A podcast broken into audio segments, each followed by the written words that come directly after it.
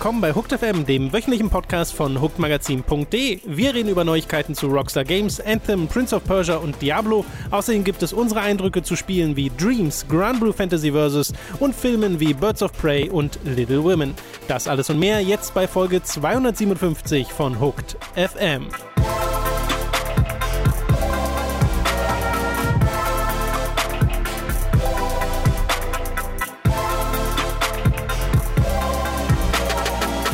Wir begrüßen euch bei einer weiteren Folge Hooked FM. Ich bin Tom, bei mir sitzt der Robin. Hallo, ich bin der Robin. Robin, du bist noch nicht krank. Ich bin noch nicht, das ist die exakt richtige, Ja. äh, richtige Formulierung. Äh, du bist nicht mehr krank, also bist noch ein Nur bisschen noch, nur noch ein angekränkt. ganz bisschen. Äh, genau, auf dem Weg der Besserung, bald wieder topfit und wirst die Marathons durch Berlin laufen. Äh, ich bin jetzt gerade auf dem Abstieg. Ähm, ich, das ist so ein Standard bei uns eigentlich, dass äh, ich dann äh, so eine Woche später von der Grippewelle mitgenommen werde, die ja gerade existiert. Das habe ich jetzt schon auch schon öfter gesehen, dass hier Leute überall Leute wieder an K Erkältungen ich habe und mich einfach bei meiner Freundin angesteckt und ja. dann direkt mal eine Woche. Genau, das wird bei mir wahrscheinlich auch so gewesen sein. Deswegen werde ich wahrscheinlich. Äh, mal gucken, ob ich nächste Woche Montag noch hier bin oder ob ich dann, Ja. äh, ob man mich dann von mir verabschieden muss. Äh, das hat auch zur Folge, dass zum Beispiel wir haben äh, in der Woche, bevor ich krank war, äh, eine Videoserie vorproduziert, also quasi Ah, die ja. Aufnahmen Mhm. dafür gemacht. Äh, das wird so ein Ding, was halb Patreon und Steady exklusiv ist, halb nicht. Mhm. Äh, und das kommt dann jetzt logischerweise ein bisschen später als gedacht, weil okay. ich äh, letzte Woche da nicht zum Schnitt kam. Äh, also verzeiht, dass da die, die Videofrequenz dann äh, dementsprechend jetzt ein bisschen gering ist. Äh, das wird sich dann wieder eingeben. Mhm. Aber äh, ja, das nur so schon mal zur Info. Da sind Sachen in der Produktion. Du sitzt ja auch an Sachen dran. Genau. Deswegen müsst ihr da euch keine Sorgen machen. Wir bitten da einfach nur um ein bisschen mehr Geduld, weil ich konnte letzte Woche wirklich gar nichts machen. Mhm. Es war so richtig down. Ich habe nicht mal wirklich viel gespielt. Ich habe mal Anime geguckt. Du hast mit Fieber und so. Nee, Fieber nicht. Nee. Zum Glück nicht. Aber Immerhin. einfach nur wirklich halt volle Dröhnung, die Erkältung ab, äh, abbekommen. Mhm. Deswegen sind auch ein paar News, die wir jetzt besprechen werden, äh, vielleicht schon ein paar Tage älter, weil äh, wir ja letzte Woche dann keinen Podcast hatten. Und äh, be wir beginnen mal, und da können wir es auch recht kurz machen, mit The Wonderful 101, was beim letzten Mal, als es bei uns im Podcast vorkam, noch Spekulation war, dass da potenziell eine Kickstarter-Kampagne stattfindet. Jetzt findet die tatsächlich statt, gerade noch, und ist sowas von erfolgreich, äh, mit über 25.000 Unterstützern und über 1,5 Millionen Euro, die bereits eingenommen wurden. Damit sind ein Switch, Steam und PlayStation 4 Release inzwischen bestätigt von The Wonderful 101. Das wird also gleich auf mehrere Plattformen geportet. Außerdem hat es die Stretch Codes erreicht für den Time Attack Modus und für Lucas First Mission, so eine Zusatzmission, die äh, jetzt ins Spiel kommt. Irgendwie. Side-Scrolling sein soll, also irgendwie was anderes sogar. Vielleicht ein bisschen Beautiful Joe? Hm, das wäre doch schön. Ja, kann ich mir Ähm, vorstellen. Ja, es ist sehr, also ich habe ja auch im Podcast da gesagt, so, dass es zum Scheitern verurteilt zu sein scheint, einen Wonderful 101 Kickstarter zu starten. Äh, ja, shows me. Äh, ich glaube, dass es wahnsinnig geschickt und intelligent war, den Mindestfunding äh, auf 50.000 zu setzen, was glaube ich, oder irgendwas in dem 15, glaube ich sogar. 15. Nur. Also es war, es war sehr ein wenig. unglaublich geringer Betrag für die Switch-Version, Ja. der auf jeden Fall erreicht werden würde, weil offensichtlich hatten sie die Switch-Version auch schon fertig quasi und wollten die nur noch veröffentlichen. Ähm, das heißt, du hattest ganz viele Leute, die dann schon wussten, okay, das ich bekomme das auf jeden Fall äh, und ich kann es hier quasi einfach schon vorbestellen. Äh, so habe ich es auch gemacht. Also ich habe halt gedacht, okay, ich will eh die PC-Version han- haben äh, und habe halt äh, das supported, um dann die digitale PC-Version zum, zum Launch zu bekommen ähm, und äh, fühle mich damit voll okay und ich freue mich halt, auch, auch, auch wenn ich das Spiel nicht liebe, äh, unterstütze ich es dann immer noch ganz gerne. Aber dass das wirklich 1,5 Millionen einnehmen Das würde, das hätte ich wirklich nicht erwartet. Und ich meine, jetzt sind es ne, 25.000 Unterstützer, 25.000 potenzielle Käufer, ist ja an und für sich gar nicht so Nee. viel, aber trotzdem diesen Support zu zeigen, ist schon krass. Ich hoffe, dass sich Wonderful 101 dann auch am Markt nochmal ja, beweisen kann, weil das hat ja beim letzten Mal einfach nicht so gut funktioniert. Was soll man Jetzt sagen, hat's- 25.000 Käufer sind so ziemlich das, was auch vorher Wonderful 101 gekauft ja, wurde. gefühlt ist das wirklich so. Das hatte, glaube ich, ich habe nochmal nachgeschaut, das hatte wirklich weniger als 10.000 Verkäufe in Japan in der ersten Woche. Das war unter Ja, ja. 10.000, das war, das war nichts. Ja. Ja. Und das waren mehrere Faktoren. Also Kamiya selbst gibt da wohl auch nicht nur der Wii U die Schuld, sondern sagt auch, sie selbst hätten ein paar Sachen besser machen können. Mhm. Aber äh, das Ding ist halt auch, ich glaube, Wonderful 101 ist nun mal ein Spiel, wenn du es in Aktion siehst, du verstehst es halt nicht sofort. Ja. Das ist so ein Ding, das wirkt ja erstmal total wuselig und konfus. und aufgrund ich der Tutorials bleibt sie auch dabei. ja, also fair. Und ich weiß ja auch, dass es uns damals auch so ging, als wir das als einen der ersten Wii U-Titel gesehen haben und dachten, oh, das Äh? sieht ja weird aus. Mhm. Hat ein bisschen was von Was Pikmin. macht man da? Und hat überhaupt Ja. nichts mit Pikmin zu tun. Ja. Äh, genau, was macht man da? Ja. Und dann, wenn man selbst spielt, dann entfaltet sich ja die Faszination Mhm. dieses Spiels. Aber äh, deswegen macht es das halt ein bisschen schwer zu verkaufen. Äh, jetzt hat es halt eine super Story als Aufhänger für die ganzen Magazine, für die ganzen Promo-Sachen, die man nehmen kann, dass es so diesen Fan-Kult Mhm. hat, der scheinbar sehr stark ist, weil ich würde mal schätzen, dass ein großer Prozentsatz der Leute, die dieses Spiel gebackt haben, es schon mal gespielt haben. Würde ich auch vermuten. Ähm, hier nochmal die offiziellen Zahlen. In, den, in der ersten Woche, das ist nicht nur erster Tag oder so, in der ersten Woche hat es sich in ganz Japan 5258 Mal verkauft. Ja, ja. Das ist ein von Nintendo gepapptes Spiel. Das ist eigentlich unerhört. Ja. Das ist wirklich unglaublich. Ich glaube aber, Nintendo hat auch nicht wirklich viel PR betrieben. Nee, das überhaupt Ding. nicht. Und das irgendwie, im Westen war es auch ein bisschen, also erfolgreicher, in ganz großen Anführungszeichen, weil erfolgreich war es hierzulande ja auch nicht, oder im Westen. Äh, aber 5000 ist schon. Was ich immer ein bisschen schade finde, weil ich habe in dieses Matthew Matosis Video reingeguckt, ich habe es nicht vollständig gesehen, äh, wo er einfach ein bisschen äh, drüber rambelt über diesen Kickstarter und dass sich Leute das doch kaufen sollen, weil es ist sein Lieblingsspiel. Oh, wirklich? Äh, ja. Und ja, ist halt sehr spielmechanisch, ergibt Sinn, I guess. Und äh, da kommt halt auch nochmal dieses, dass es halt auch bei Kritikern damals jetzt nicht so mega gut ankam. Äh, ist jetzt kein Godhand gewesen, aber hat halt einen hohen 70er-Schnitt, glaube ich, auf Metacritic. Mhm. Kann ich auch Und dass er, dass er das in die Kritik stellt. Und das finde ich immer so ein bisschen schwierig, weil sicherlich gibt es ein paar Leute, die es irgendwie falsch repräsentiert haben oder vielleicht die es nicht so ganz verstanden haben. Aber ich finde, Wonderful 101 ist daran zu großen Teilen selbst schuld. Absolut. Ich finde, dieses Spiel hat wirklich Probleme in der Art und Weise, wie es sich selbst den Spielern beibringt, Ja. äh, wie, was für eine Art Schwierigkeitsgrad-Kurve das hat. Ich habe ja meinen eigenen Test bei Giga nochmal durchgelesen, in dem ich sogar geschrieben habe, dass ich irgendwann den Schwierigkeitsgrad runtergestellt habe, weil es mir auf die Nerven ging, weil es Mhm. Ja. ein konstantes Hin und Her ist zwischen Frust und Spielspaß. Ja. Und ähm, das, Pacing ist abysmal. Genau, hat das, Pacing ist auch Problem. Also ich finde einen hohen 70er tatsächlich ziemlich okay. Ich habe Ja. damals eine 8 gegeben für ja, Wonderful 101. Sinn. Und äh, das äh, da dann zu tun, als wäre das jetzt der, das krasseste, beste Spiel aller Zeiten, äh, das finde ich dann immer ein bisschen schwierig, aber es ist natürlich was super Subjektives äh, und ich kann total verstehen, wenn jemand sagt, das ist mein Lieblingsspiel, weil One of One of One ist halt so ein spezielles Ding, ne? wenn das diesen Itch Scratch und das ist genau dein Ding und das ist stilistisch genau dein Ding und ne, ich habe mir die Finale und so nochmal anguckt von unserem Time to 3 Run und auch auf einfach nur Spektakelebene ist das ja der Wahnsinn, Ja. was in dem Spiel passiert. Kann ja mit Asuras Wrath konkurrieren. Ja, vergraben unter sehr, sehr viel, was halt nicht Asuras Wrath ist, sondern zwei Ja, ja. kleine Puppen, die sich gegenüberstehen und nichts tun. Also das ist ja Unterschied- 90 Prozent. Asuras, Asuras Wrath ist ja fast nur genau. der, das Spektakel, aber Wonderful 101 ist auch sehr viel spielerische Tiefe und sowas Mhm. und äh, die muss man erstmal wirklich ausgraben. Genau, und wenn, und wenn, man die halt ausgegraben hat, ist es dann auch wieder wie so ein typisches ähm, Kamir-Spiel, Ja, so pa Banon, so. genau. Äh, aber wenn du halt nicht diese Spiele nur aufgrund ihrer Spielmechaniken unabhängig allem anderen spielst, sondern eben auch auf Level Design und auf Ja. Pacing und Storytelling und Präsentation und so, da hat halt Wonderful 101 schon deutliche Schwächen. Nichtsdestotrotz, ähm, ich freue mich drauf, das dann mal auf, also ohne, einen, ohne diese Wii U-Weirdness spielen zu können, in hoher Auflösung. Ähm, das, das wird ihm, glaube ich, gut tun. Gut, machen wir mal weiter. Ich, ich, ich weepe für alle, die das auf der Mobile, auf der Switch Lite spielen zum Beispiel. Ich weiß nicht, wie das funktionieren soll. Einfach wie man da so irgendwas klein ist. erkennen soll. Ja, Ja, das ist no fucking way. Mhm. ja, stimmt, habe ich noch gar nicht drüber nachgedacht. Ja, wird, wird interessant.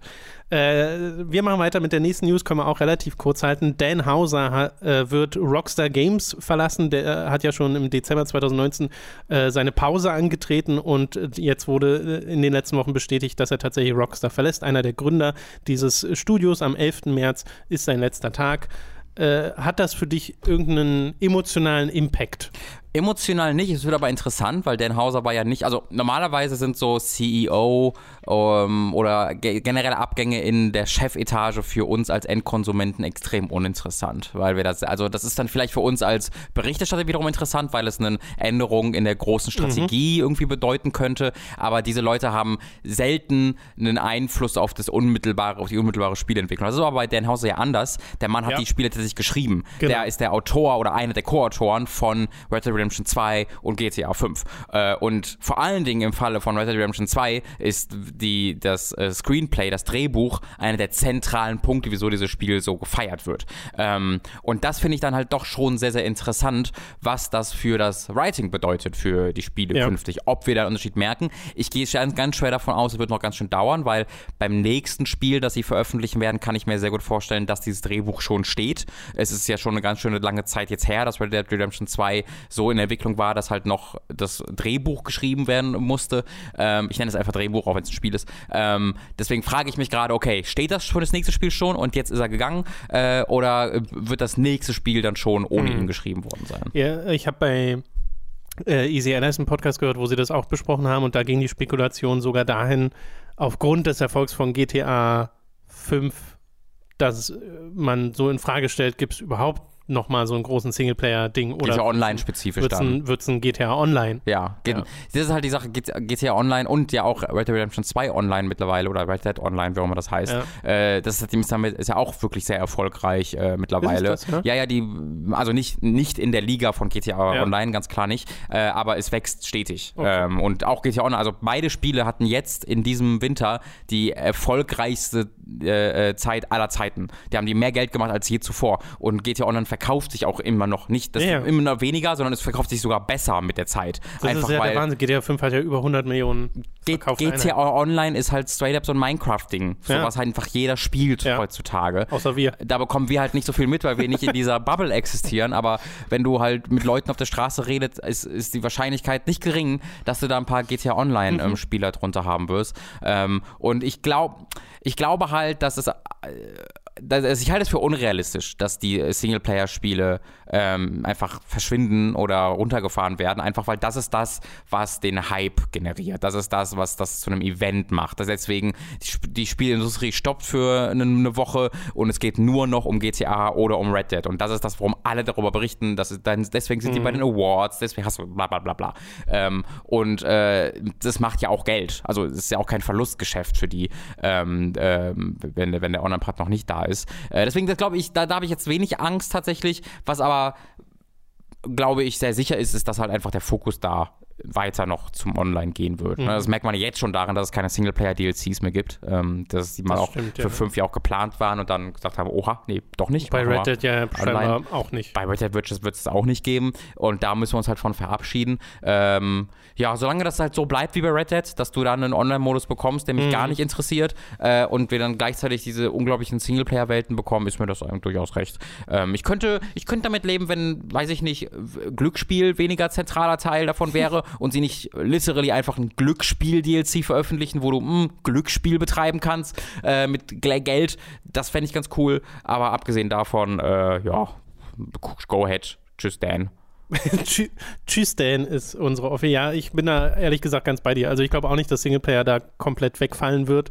Äh, halte ich für schwierig, mir das vorzustellen. Mhm. Äh, ich glaube auch, da haben auch der Rest von Rockstar zu viele Ambitionen, Mhm. äh, weil das merkt man ja an diesen Spielen. Das sind ambitionierte Ja. Videospiele, die Ja. die immer noch produzieren. Und auch der Online-Part von GTA 5 ist ja auch ambitioniert in dem, was er macht. Es geht halt nur in eine Richtung, die uns jetzt nicht so Mhm. interessiert. Äh, und ich glaube auch, es wird einfach beides sein. Es gibt halt noch so einen kleinen Faktor, wie gesagt, das ist alle Spekulationen über die, warum der jetzt gegangen ist, weiß, keiner. Aber äh, Rockstar hat ja als Entwickler durchaus eine, große, eine, eine, eine Entwicklung durchgemacht die letzten zwei Jahre. Das äh, hört man ja immer wieder. Es gab ja den großen, die großen Reports über die Arbeitsverhältnisse bei Rockstar äh, zum Launch zu, äh, von Red Dead Redemption 2 und wie furchtbar die dort gewesen, äh, äh, dort waren. Dass halt jeder an dieser Work-Ethik von Dan Hauser und Co. Gemessen wurde und jeder so viel arbeiten musste wie halt die Millionäre,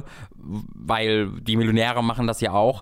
Ähm, und das wurde halt, also alles, was man, was ich darüber lese, ist, dass das wirklich sich geändert hat. Dass da tatsächlich äh, mittlerweile die Leute sagen, okay, da, da, da, da haben, haben sie wirklich dran gearbeitet.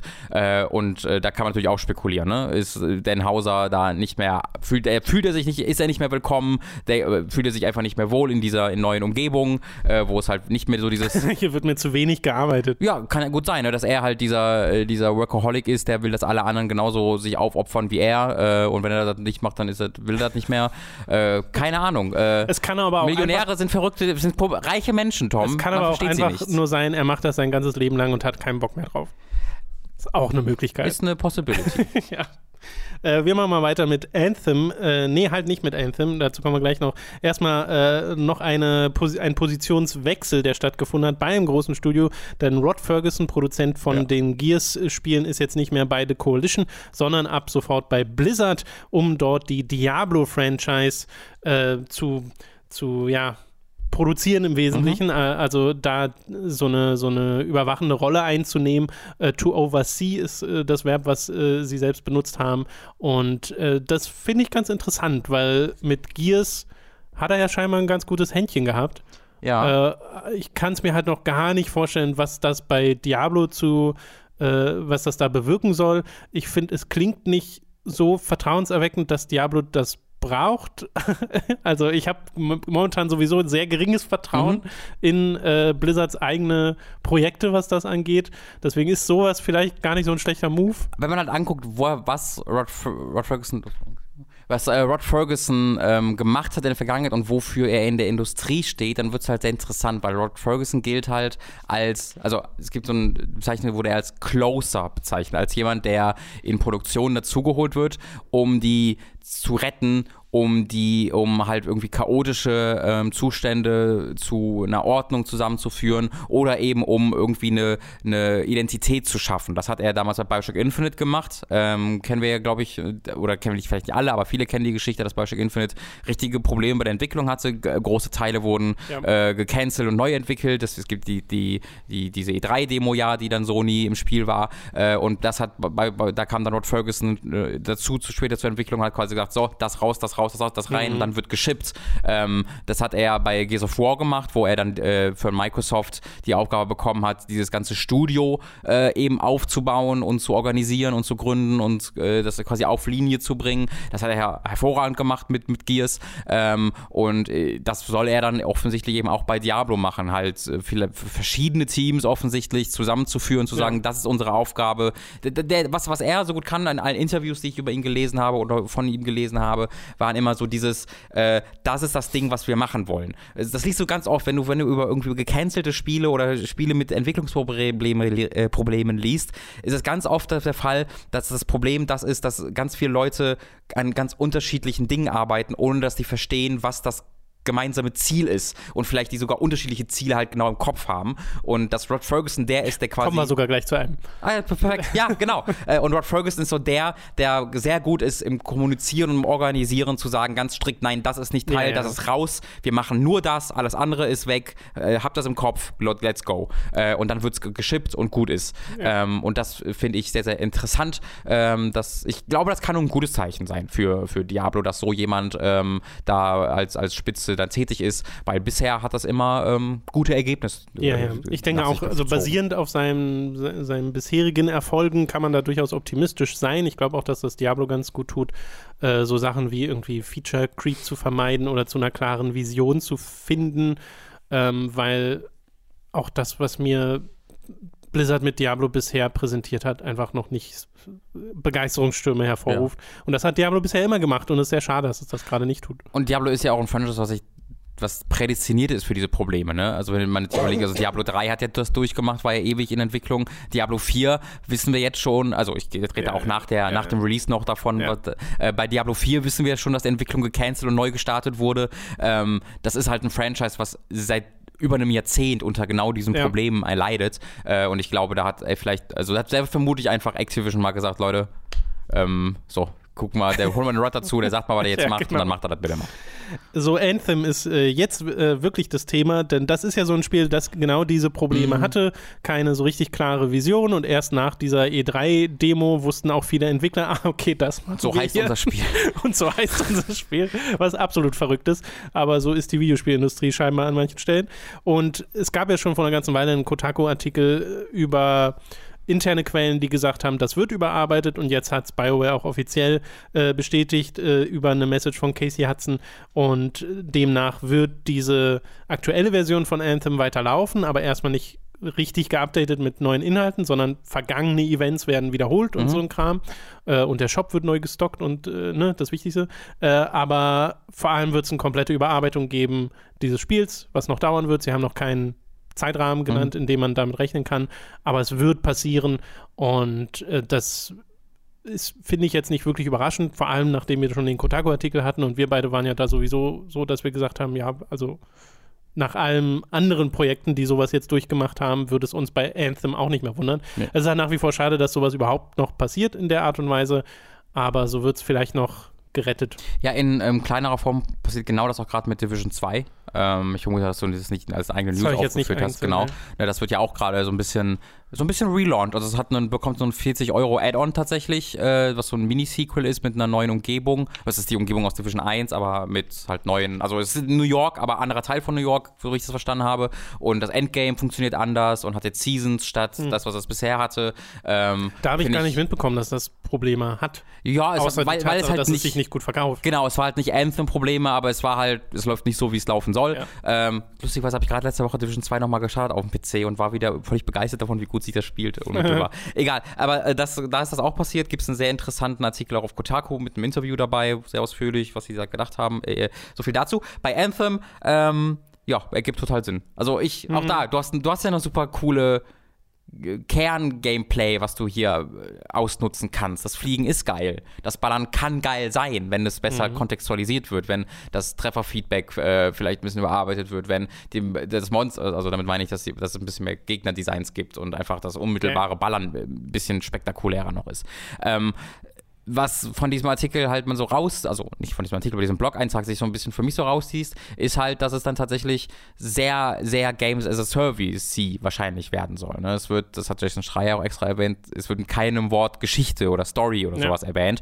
Ähm, und ich finde, das ist auch der offensichtlichste Weg nach vorne für die. Ähm, es wird ja jetzt von BioWare Austin äh, alleinig supported. Äh, die arbeiten an dieser neuen Version. Bei BioWare Austin haben sehr viele Leute den Entwickler halt verlassen äh, und wurden jetzt dann, äh, das ist also quasi ein anderes Team jetzt auch, als das Support-Studio vor zwei Jahren noch war.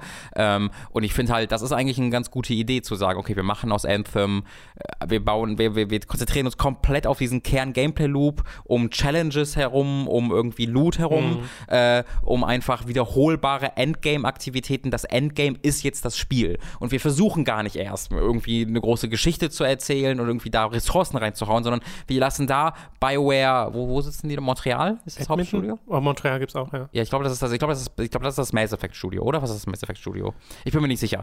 Also Edmonton und Montreal sind, glaube ich, beides Okay. Hauptstudios, aber ich weiß jetzt nicht mehr, welches welches macht. Sagen wir einfach das Haupt-BioWare-Studio, das, das man so für Mass Effect kennt Ja, Äh, äh, und für Kodor. So, die sollen diese Ressourcen nutzen und da voll reinbuttern. Äh, und wir hier in Austin machen wirklich einen Multiplayer, äh, einen wiederholbaren Endgame-Loot-Shooter, der genau das kann und genau darauf ausgemacht ist, weil das war ja das Ding bei, bei Anthem. Es hat versucht, alles zu sein und war im Endeffekt nichts davon. Ähm, das ist dann vielleicht nicht das, was, eh- was mir jetzt unglaublich viel Spaß macht, aber ich sehe total, wie das ein guter Weg vor, vor, äh, vorwärts sein könnte. Ja, denke ich auch. Also ich überlege dann auch so, also als ich diese, diese Nachricht gesehen habe und dann lese ich halt sowas wie irgendwie äh, satisfying Gameplay Loop Mhm. und äh, dass das langanhaltend sein soll und so, da denke ich dann auch, das ist eigentlich gar nicht das, was ich, was mich so sehr interessiert. Ich mag Dinge, die ich durchspielen kann. So. Mhm. Ja. Äh, und ich habe ja Anthem durchgespielt und das, selbst dafür hat sich ja nicht so richtig gehalten komplett.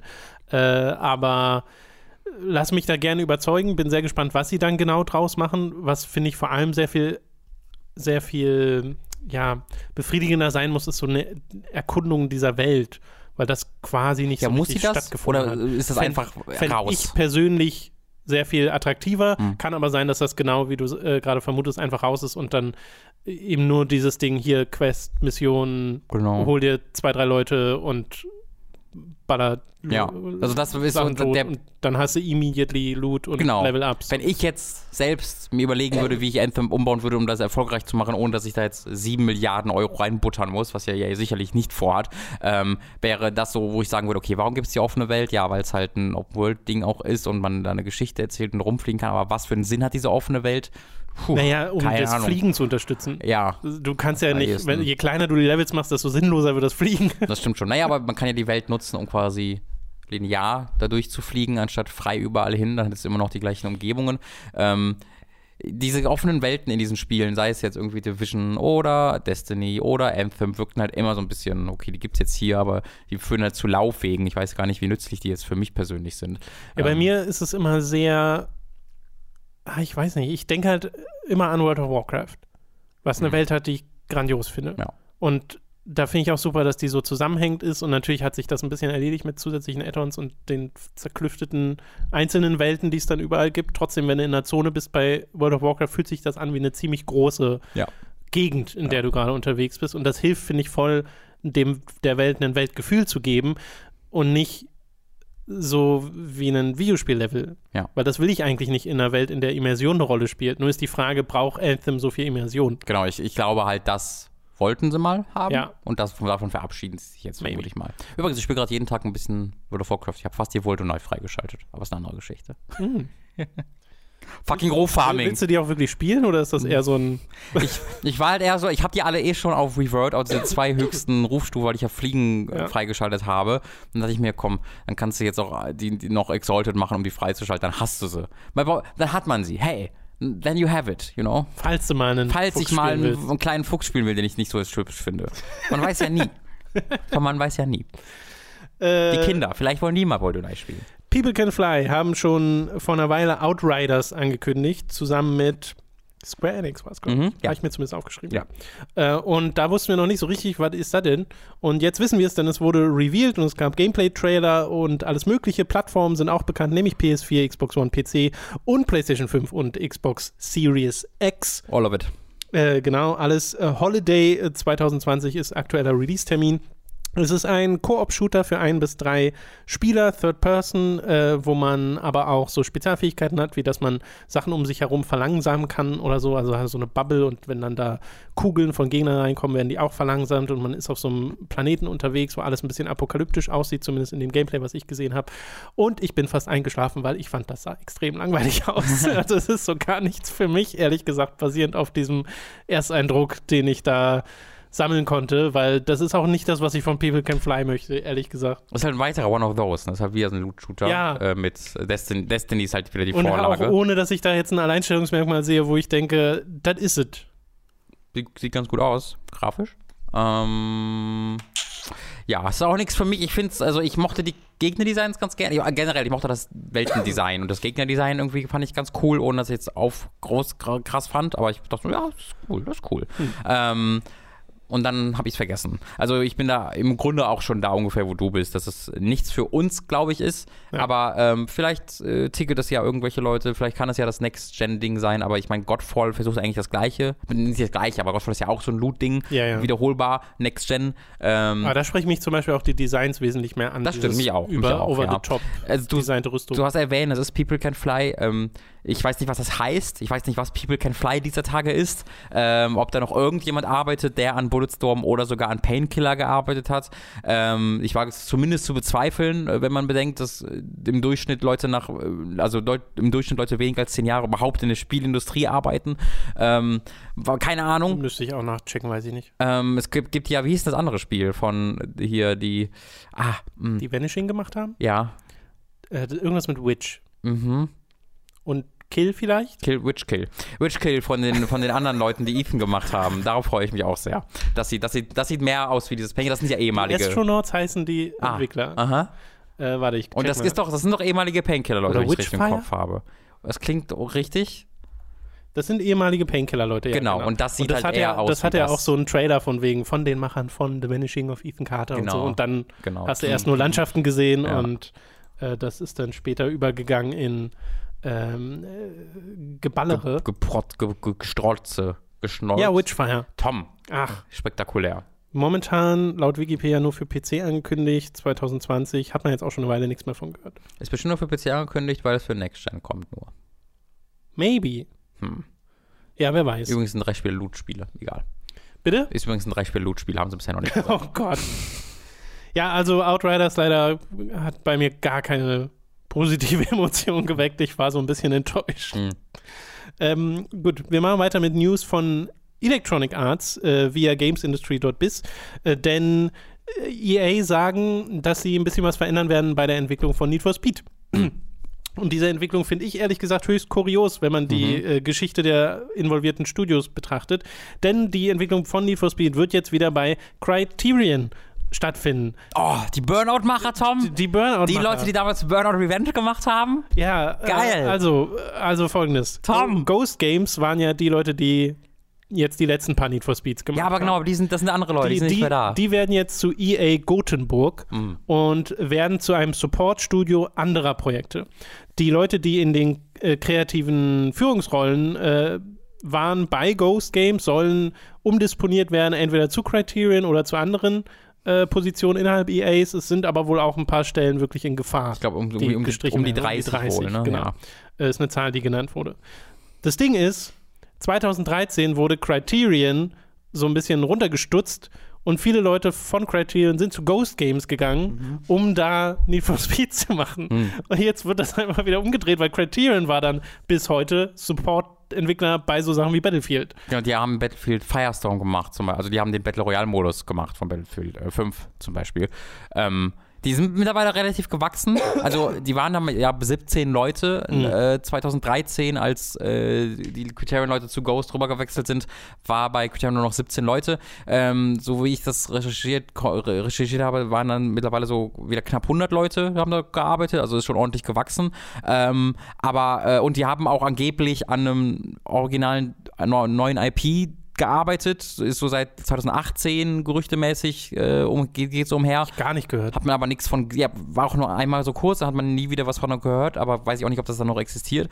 Ähm, das ist super. Und selbst, man muss ja dazu sagen, selbst das Criterion, was 2013 quasi zu Ghost Games wurde, war nicht das Criterion, was man von Burnout kennt, weil da bereits die Führungsetage sich Ja, schon lange schon verabschiedet hatte und äh, weil da bereits so ganz viele andere Leute daran gearbeitet haben. Äh, also super die weirde Geschichte. Im Endeffekt, für uns als Endkonsumenten gibt es da, glaube ich, wenig Unterschied, ob jetzt Criterion oder Ghost Games die Spiele veröffentlichen. Weil, wie du gesagt hast, das ist im Grunde ein Hin- und Hertauschen. Ja. Aber, aber, aber ich glaube auch wiederum, also das, sind, das wird jetzt trotzdem schon ein anderes Studio sein, als das damals Criterion war, weil seit, das war 2013, das sind sieben Jahre vergangen. Ich auch. In diesen sieben Jahren wird so viel Turnaround gegeben haben bei diesem Entwickler, dass jetzt wieder andere Leute da ist. Das ist kompletter, also es ist so viel Blödsinn, der da passiert ist, der aus heutiger Sicht nicht so richtig viel Sinn ergibt. Äh, Need for Speed wurde richtig kaputt gemanagt von EA. So ganz Zeit am Herumschieben und was mit Ghost Games hat ja nie so richtig funktioniert.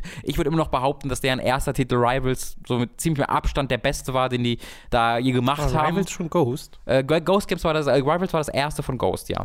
Ähm, da war ich damals bei einem Preview-Event für, für Giga, das war, das war ja der Launch-Titel von den Next-Gen. Dann haben sie quasi Rivals, ja genau, Rivals, Need for Speed, das einfach nur Need for Speed hieß, Mhm. Genau. Payba- Payback und Heat. Ich Genau. mochte ja Heat jetzt wieder voll gern, aber Ja, äh, also ich ganz, also ich fand es ja auch nicht, nicht, nicht schlecht und unterhaltsam, aber Burnout is it, it is not. Ähm,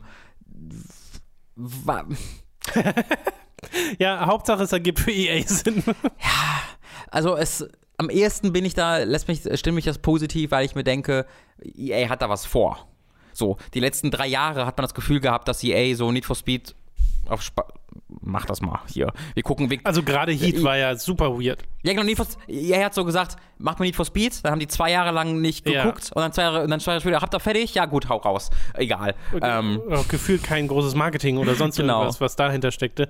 Ja, sehr merkwürdig. Also Ghost Games haben da jetzt äh, ihre Versuche gehabt und es hat mal mehr und mal auch gar nicht geklappt. Mhm. Äh, und jetzt ist halt Criterion wieder dran. Ich hoffe, dass das Need for Speed wieder ein bisschen on track bringt, äh, weil ich eigentlich Arcade Racer sehr mag und äh, mir Heat ja, wie gesagt, auch Spaß gemacht hat.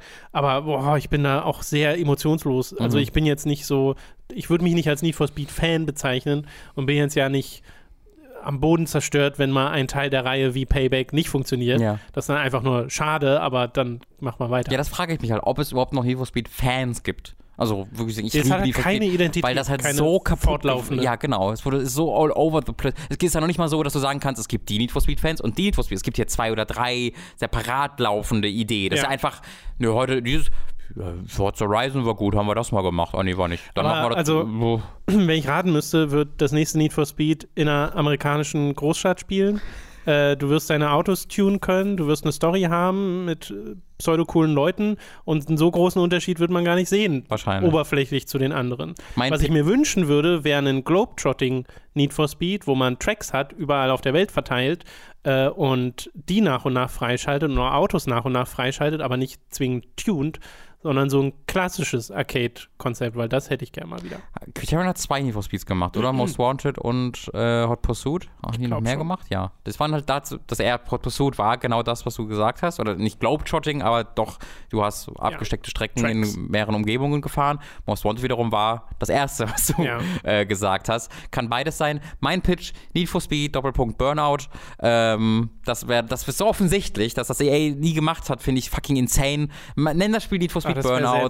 Äh, ja. Hau Criterion drauf. Mach so ein richtiges, mach so ein richtiges Fanservice-Ding draus. Gib den Fans genau das, was sie wollen. Hat Revenge nochmal und mach halt Milliarden damit. Das Schöne ist, ich wüsste, welcher Teil Burnout wäre, weil Takedowns und so ein paar Sachen sind Ja. schon in der Identität dieser Reihe drin. Ich wüsste nicht, welcher Teil Need for Speed dann wäre. Naja, Need for, also Need for? Need for Speed Rival, äh, Need for Speed Hot Pursuit war ja auch, hat ja auch genau diese Takedowns schon gehabt. Ja. Das war, also Need for Speed war, äh, Need for Speed Hot Pursuit war fucking Need for Speed Burnout. Mach halt genau das nochmal, aber nenn's Burnout und mach Milliarden, ist mein einziger Punkt. okay. Weil, das, mein, mein zweiter Punkt ist ja, was ich gerade versucht habe zu sagen, es gibt halt den Need for Speed Teil nicht mehr. Need for Speed heißt nichts. Nee, eben. Hat keinerlei Bedeutung Ja. mehr. Deswegen kannst du literally, dann klau dir halt die Identität von Burnout und nutze sie. Gut. Wir machen weiter mit einer Spielankündigung, einem neuen, ja, ich weiß nicht, ob man ein Spiel benennen. Äh, ja. Ist auf jeden Fall Prince of Persia. The Dagger Also of ich, Time. klar, ein Escape Room, auch ohne digital, ist es auch ein Spiel. Ja, also es hat ja aber digital. Spiel ist es das ist ja ein Fall. VR-Escape Ja, ja, Room. es- ich wollte sagen, auf ein Spiel ist es auf jeden Das ist, Fall. genau, deswegen kann man es schon als Spiel bezeichnen. Ubisoft machen etwas mit Prince of Persia, so gar nicht das, was ich möchte, was sie mit diesem, dieser Reihe machen, aber äh, immerhin, Prince of Persia The Dagger of Time ist ein Escape Room, der an über 300 Locations weltweit stattfinden wird, mit VR-Komponente, in der man dann eben auch zeitmanipulierende Elemente äh, einbaut und in dem man, äh, in denen zwei bis vier Spieler versuchen, äh, aus der Festung der Zeit zu fliehen. Mhm. Und das ist so der Setup dafür. Das habe ich hier, also eine Escape Room ist so, äh, I could, could not care less. Mhm. Äh, aber Prince of Persia, da horche ich halt auf, was aber nicht bedeutet, dass ich jetzt Interesse habe, diesen Escape Room zu machen, sondern eher hoffe, dass jedes Lebenszeichen von Prince of Persia jetzt einfach mal überbewerte und hoffe, dass da irgendwann mal wieder was stattfindet, obwohl ich weiß, dass es wahrscheinlich erstmal nicht passiert. Genauso wie es ja momentan noch keine Zeichen gibt, dass irgendwas mit Splinter Cell gerade Warum musst passiert. du das jetzt wieder mit Und das-? Also, das wird doch dann als nächstes kommen. Splinter Cell Escape Room. Das glaube ich, das glaube ich, weiß ich gar nicht so sehr, weil es, es scheint mir schon so sehr, als ob halt so ein bisschen Ubi, äh, Ubisoft Düsseldorf, die ja dafür verantwortlich sind, äh, so ein bisschen sich das rauspicken können. So, was ist denn mit der Franchise? Ja, cool, mach das mal. Äh, weil die hatten jetzt vorher zwei Assassin's Creed Dinger, einmal irgendwie Medusa und Osiris oder so, also wo du halt Assassin's Creed Escape Rooms hattest. Das ist halt ein Entwickler, der darauf spielt, die, die machen Ja. halt diese VR-Event-Dinger. Äh, und das sind ja auch keine, wie du sagst, äh, einfachen Spiele, die du dann in Oculus Rift spielst oder so, sondern da musst du zu einer Location gehen. Es gibt Ja. ja diese VR-Locations, weil das funktioniert dann auch nur im Koop und du musst halt wirklich rumlaufen können. Wie gesagt, es ist halt wirklich ein Escape Room digitaler. Äh, und das finde ich halt als Idee super geil. Und ich wollte auch eigentlich immer mal, ein Esca- ich finde auch Escape Rooms als Ideen super cool und wollte das immer machen, habe bisher immer noch nicht gemacht, obwohl man in Berlin da mannigfaltige Möglichkeiten für hätte. Ist tatsächlich auch in Berlin. Ist Berlin genau, ist ja. eine Location Ja. für diesen Escape Room. Und da werde ich es, glaube ich, echt mal machen. Und weil ich finde das halt, also ich finde es, ich glaube, es ist sehr frustrierend, in Düsseldorf zu arbeiten und gar, also, und dann diese Resonanz zu bekommen, wo du halt äh, natürlich sehr negative Resonanz bekommst, weil es natürlich kein Prince of Persia Spiel ist, was man sich davon erhofft, sondern ist halt das, aber Ubisoft Düsseldorf würde sowieso niemals ein richtiges Prince of Persia Spiel entwickeln können. Ähm, deswegen ist das so separat für mich. Also ich habe das, ich habe das direkt halt in dem Kontext gelesen, dass es von Ubisoft Düsseldorf angekündigt wurde. Deswegen hatte ich gar nicht diesen Moment, wo ich dachte, ah, Prince of Persia, sondern ich hatte sofort so, ah cool, die machen ein neues Escape Room Ding. Oh cool, das ist Prince of Persia. Ich glaube, das deswegen bin ich dem so positiv eingestellt, weil es mich gar nicht so erst in dem anderen Modus hatte. Ich hatte auch nicht die, also ich habe auch nicht irgendwie das Logo gesehen und dachte, oh krass, ein neues Prince of Persia, sondern auch sofort in dem Kontext, dass es ein VR-Room Mhm. ist. Äh, aber trotzdem, diese negative Resonanz kann ich total verstehen, weil bei mir hat das das ja auch ausgelöst, von wegen, okay, nicht das Ding, was ich eigentlich möchte von Mhm. dieser Franchise. Äh, und das hättest du ja nicht, wenn es ein aktuelles Prince of Persia gäbe. Ja. Dann gäbe es auch keine negative Resonanz über das Vorherspiel. Ja. Dann würden die Leute sagen, ah, gibt voll Sinn, ist ja hier Cross-Promo oder Das sonst stimmt, irgendwas. aber das wäre auf jeden Fall Also ich weniger glaube, entschieden. Sehr viel weniger, Ja, genau. Weil genauso würde es passieren, wenn jetzt Splinter Cell Ding kommen würde Mhm. und du hast Splinter Cell Black, even blacklisteter äh, und das ist dann die, äh, die, die der, der, der VR Escape Room, da würden Leute sich halt auch, man kommt sich halt ein bisschen verarscht vor, weil man denkt so, ja, okay, ihr benutzt jetzt diese IP, aber nicht so. Ja. So. Ja, besser als wenn sie verstaubt ist, mein, mein Gedanke dabei. Ähm, Ja, das ist auch der positive Winkel, den ich versuche Es gibt in der Betrachtungsweise genau. hier zu nehmen. Es gibt halt offensichtlich Sense of Times Fans in Düsseldorf, die bei Ubisoft arbeiten, die sich auch denken, warum wird nichts damit gemacht? Lass doch mal, doch, wir sind Fans, lass es doch mal machen und dann bekommen Ja, wir die Gelegenheit, weil, das weil finde halt cool. bisher war meine Vorstellung, jedes Mal, wenn jemand bei Ubisoft was mit Prince of Persia so den Hand gehoben hat, wurde Ja, einfach hat eine Backpfeife bekommen. Oder so. Und so scheint es ja nicht zu sein. Ne? Ja. Also da, da wurde jemand gehört und dem wurde gesagt, ja klar, nimm Prince of Persia für dieses Genau, Projekt. und Ubisoft hat nicht gesagt, ihr macht doch schon Assassin's Creed äh, Escape Rooms, macht Genau. doch einfach, nenn es doch einfach Assassin's Creed. Ja. Dass es erlaubt wurde, ist auch schön. Ja, stimmt. Ja. Ja. Jetzt muss nur vielleicht ein Entwicklerstudio sagen, wir haben eine zündende Idee für ein neues Prince of Persia. Mhm. Dürfen wir? Und zwar diese zündende Idee ist, du Sense of Time? Ja? Gut, Ja, ich hoffe es. das machen wir. Das ist meine zündende Idee, Ubisoft. Was haltet ihr von 3D-Plattformern? Äh, Mit drei Spielern und man oh, kann offenen Waffen Welt. Ach. Äh, ganz kurze News zu Half-Life Alyx.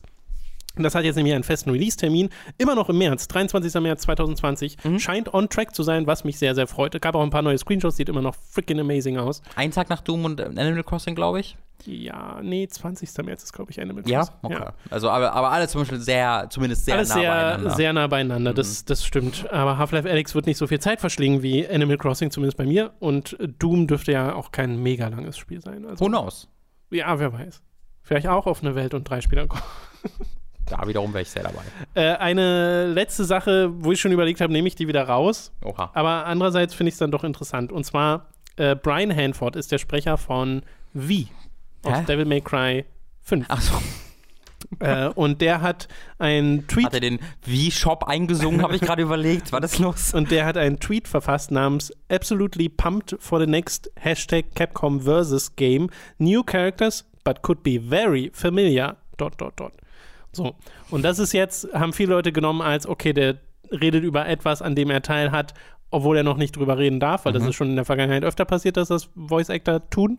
Äh, und es gibt ein neu- neues Capcom Versus Spiel, wo dann vielleicht ja wie mit dabei ist, was jetzt auch nicht allzu weit hergeholt wäre. Und es gibt halt sowieso sehr viele Fans, die wollen Marvel vs. Capcom. Maximilian Dude sagt ja schon seit Ewigkeiten, einfach nur ein Capcom Versus Spiel funktioniert, äh, wo ich auch voll dabei bin. Also ich finde, man braucht gar nicht Marvel. Capcom hat so viele Klar. IPs, das würde auch einfach so funktionieren. Und dann würde man sich diesen Disney-Hickhack sparen. Ähm, das Ding ist, äh, ein paar Stunden, also nicht ein paar Stunden, aber einen Tag später oder so hat er geschrieben: Let me be 100% clear, I have no knowledge in Caps Lock of any new Capcom games or the potential of what any of their games may entail. This tweet was about me being a big fan and seeing on Instagram an ad about uh, Capcom characters. Again, please understand, I'm in no way teasing or revealing info. Das kann ich mir aber echt ganz gut vorstellen, weil es gibt ja diese, also, das ist irgendwie so ein Facebook-Ad siehst über irgendein so ein Mobile-Game, wo Capcom-Charaktere auch drin sind. Also, ah, geil, ich bin vielleicht gar nicht so drin, das, ist, das sieht cool aus. Äh, und dann bist du plötzlich in diesem Ding. Also, ich kann mir das schon vorstellen. Ja, ich finde die Formulierung nur super, weil es ist wirklich formuliert wie ein Tease. Ja, voll. Kannst, du, das mal, kannst du das nochmal vorlesen, den ursprünglichen Der Tweet? ursprünglich ist absolutely pumped for the next Capcom versus Game. Ausrufezeichen, Ausrufezeichen, Ausrufezeichen. New characters, but could be very, Caps Lock, familiar. Dot, dot, dot. ja, Das klingt halt Dieser wie, letzte Satz macht das total. voll der Tease. ja. Nur das V war groß geschrieben bei Barry. Das Es gibt auch unter seinem zweiten Tweet ganz viele Leute, die halt so Meme-Posts machen von Capcom-Anwälten, die, die mit Dantes Schwert Anzeige oder ist so ankommen. raus. Ja, so nach dem Motto. Ja, also deswegen, äh, logischerweise aufgrund des zweiten Tweets dachte ich, nehme ich es vielleicht mal gar nicht rein. Andererseits würde ich mich dann ärgern, wenn in zwei Wochen ein Capcom Versus Spiel angekündigt wird und Ja. äh, das ist es. Aber äh, es ist, es ist, ich will damit nur das Verlangen ausdrücken, das auch bei mir da ist für einen Capcom Versus Titel, für ein Tag-Team versus Spiel, wo ich nicht unbedingt Marvel-Charaktere brauche. Es wäre natürlich schön, wenn sie dabei wären, weil das bei Marvel vs. Capcom immer gut funktioniert hat, außer natürlich jetzt bei Infinite, wo es aber auch spielerisch funktioniert hat, nur halt nicht der Rest. Und äh, das wäre awesome. Ghibli vs. Capcom, Tom. Von mir aus. Dieses, das Ohngesicht als eigener. Kampfcharakter. Diese, diese Staub, sehr lustige Weins. diese Staubdinger, die zusammen sich ja, kämpfen genau. müssen und ganz viele und verschiedene Kreaturen erschaffen können. Auch. Das Wildschwein, ein Hirsch, einfach Ariati, einfach kleiner Mensch. So viel äh, Ponyo. Ponyo. Guck, Tom, das kommt automatisch. Das ist so offensichtlich, was man alles Ponyo machen kann. will ein Mensch. Hadouken! oh. Das ist so schön. okay, damit sind wir durch mit den News. Für diese und die letzte Woche. Es ist wieder Zeit für eine kleine Werbeunterbrechung. Über Audible.de ist der Schuck könnt ihr ein kostenloses Probeabo beim Hörbuchdienst Audible abschließen und erhaltet folglich das erste Hörbuch eurer Wahl umsonst, das ihr auch über diesen ersten kostenlosen Pro-Monat hinaus behalten könnt. Also, Audible.de ist der Schuck für das kostenlose Probeabo. Außerdem sei an dieser Stelle unser Shop bei getshirts.de empfohlen. Da könnt ihr euch Shirts, Pullover, Tassen, Mauspads und mehr mit Hooked und Time to 3 Motiven holen. Den Link findet ihr in der Beschreibung und auf unserer Website, also schaut da mal vorbei. Schließlich gibt es dann noch unseren Amazon Affiliate-Link, über den ihr Spiele, Filme, Serien oder was ihr sonst eben gerade noch so braucht bestellen könnt. Und auch den findet ihr in der Beschreibung. Wir reden über die Spiele, die wir in den letzten Wochen gespielt haben, angefangen mit der PC-Version von Damon X Machina. Da haben wir gar nicht erst über die News geredet, hm. sondern steigen jetzt quasi direkt mit dem Spiel ein. Äh, das hast du ein bisschen gespielt. Ich mhm. habe es dann auch mal für 20 Minuten angeschmissen, einfach um den Vergleich zu haben mhm. zwischen Switch und PC-Version, der schon sehr signifikant ist, war ja. allein die Framerate, holy shit, und dann die Auflösung, holy shit. das es ist so ein Unterschied. Es ist ein hübsches Spiel, muss man sagen. Also dieses sehr hoch aufgelöst und dann hast du diese sehr stilisierten ähm, Charaktere und Umgebung und so. Das ist alles sehr, sehr anime und sieht in dieser Auflösung und in dieser Klarheit wirklich ziemlich schick aus, wie ich finde. Ja. Auch die Menüs, ich, das ist toll designte Menüs überall mhm. und alles ist sehr durchdesignt. Ähm, ganz, ganz furchtbar geschriebene Dialoge, die auch genauso ja. furchtbar eingesprochen gesprochen wurden. Ich, also, ich skippe die ja auch. Also. Ja, nicht, äh, nicht sehr gut. Ich bin da schon, ich, ich bin so fasziniert, weil diese Storytelling, Storytelling so all over the place und es ist sehr schwierig, da überhaupt eine Geschichte bisher daraus zu erkennen, aber ich will wissen, wo die ja. damit hinwollen. Es ist in Armored Core gar nicht so unähnlich, nur hier ist nochmal deutlich mehr Story drin. Hm. Ja, du hast halt immer, also als Beispiel, du machst halt irgendeine Mission und dann kommt, bekommst du eine nächste Mission in so einem Mission-Auswahlbildschirm ja. und dann gibt es eine Schwarzblende und dann stehen drei Charaktere gegenüber und dann sagt einer, äh, ich bin stark und böse, ich hau gern Dinge. Und dann sagt die andere, haha, ich will, dass ihr alle sterbt, aber ich bin stark und böse, ich will nicht sterben. Ich will das aber, weil das ist mein Charakter. Oh, stark und böse und traurig jetzt. Und das ist jeder Charakter. Der hat einen Charakter-Ding, äh, äh, was ihn ausmacht und dann sagt er das in jedem einzelnen fucking Satz, dass er ja. das ist äh, und that's it. Und ähm, sehr viele so Chatlog-Gespräche. Ja, äh, so Codec-mäßig. trocken sind. Äh, das stimmt. Nur wen, noch weniger designt als Codec, äh, ja. wie man das früher zumindest kennt. Aber also, wenn man es gibt, geht das super schnell. Also ich habe ja in 20 Minuten irgendwie acht Missionen oder so gemacht, allein ja. weil du durch die ganze Story durchskippen mhm. kannst. Ja, die Missionen sind ja oftmals sehr kurz, gerade am Anfang. Ich bin ja auch noch nicht wirklich weit. Ich habe wirklich erst so, so, auch jetzt sechs, sieben Missionen reingeguckt. Äh. Ich glaube, ich bin noch im Tutorial vielleicht, bin mir nicht ganz sicher. Ähm, man macht mir aber Spaß. Also das, das, das Rumfliegen, das Ballern ist schön intuitiv. Ne? Du, du hast halt diese kurzen mhm. Missionen, wo du dann bis, meistens bisher zumindest gesagt bekommst, töte halt X Gegner ja. äh, und dann siehst du auf einmal, wo die sind, dann schießt du die halt tot. Äh, und du kannst halt in der Luft rumfliegen, boosten, kannst Nahkampfschwerter ausrüsten und mit denen draufhauen. Und es sieht alles cool aus. Es läuft flüssig auf dem PC, was hervorragend ist. ist auch, ich hatte auch keinerlei Probleme mit dem PC-Port. Ich weiß nicht, wie es ja, bei dir nicht. aussah. Nee. Wirkte für mich sehr gut optimiert und hat alles sehr gut funktioniert. Hat ein bisschen äh, mäßig, äh, mäßig, ähm, äh, ausführliches Optionsmenü. Also da ja, kannst du nicht wahnsinnig ich viel will, einstellen. Ich wünsche, man könnte noch bessere Kantenglättungsoptionen mhm. auswählen, weil äh, dieses Spiel hat ja so eine Welt, wo ganz viele Kabel und so Kram durch, ja. die Himmel, durch den Himmel gehen. Und das sieht deutlich besser aus jetzt als auf der Switch, aber immer noch nicht perfekt. Ja. Ähm, es macht mir Spaß, tatsächlich zu spielen. Äh, ich sehe aber sehr, wie, wie das auch ermüdend werden kann, weil es halt also es, man merkt sehr schnell, dass es eintönig ist, dieses ja, Spiel, dass es OneNote ist, dass du eine Sache machst und das war's halt. Ähm, ich glaube aber, ich, also ich glaube, das größte Problem ist ein bisschen der Preis, weil es dann 60 Euro auf dem PC kostet.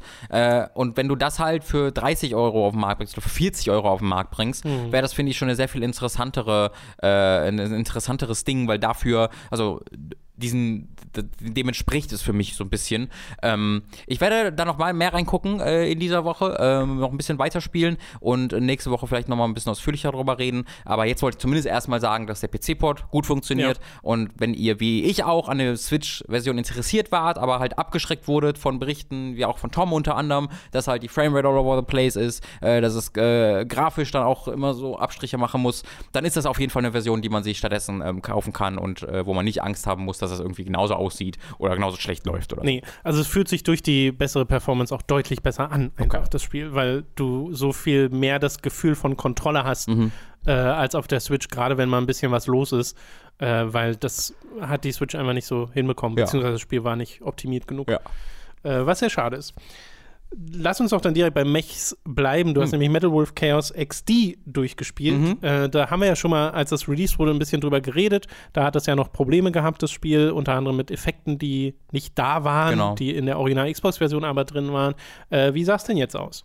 Äh, jetzt äh, hat es ähm, also zu 90 Prozent wieder die Optik von früher erlangt. Also beim Googlen habe ich dann erfahren, dass es schon nicht identisch aussieht. Es gibt hier und da noch so ein bisschen Unterschiede, aber mhm. das ist nichts, was ich als äh, normaler Spieler bemerken würde. Okay. Äh, während vorher war der Vergleich ja wirklich, dass du in dieser, ähm, diesem, war das ein Chinatown-Level? Was war denn das nochmal?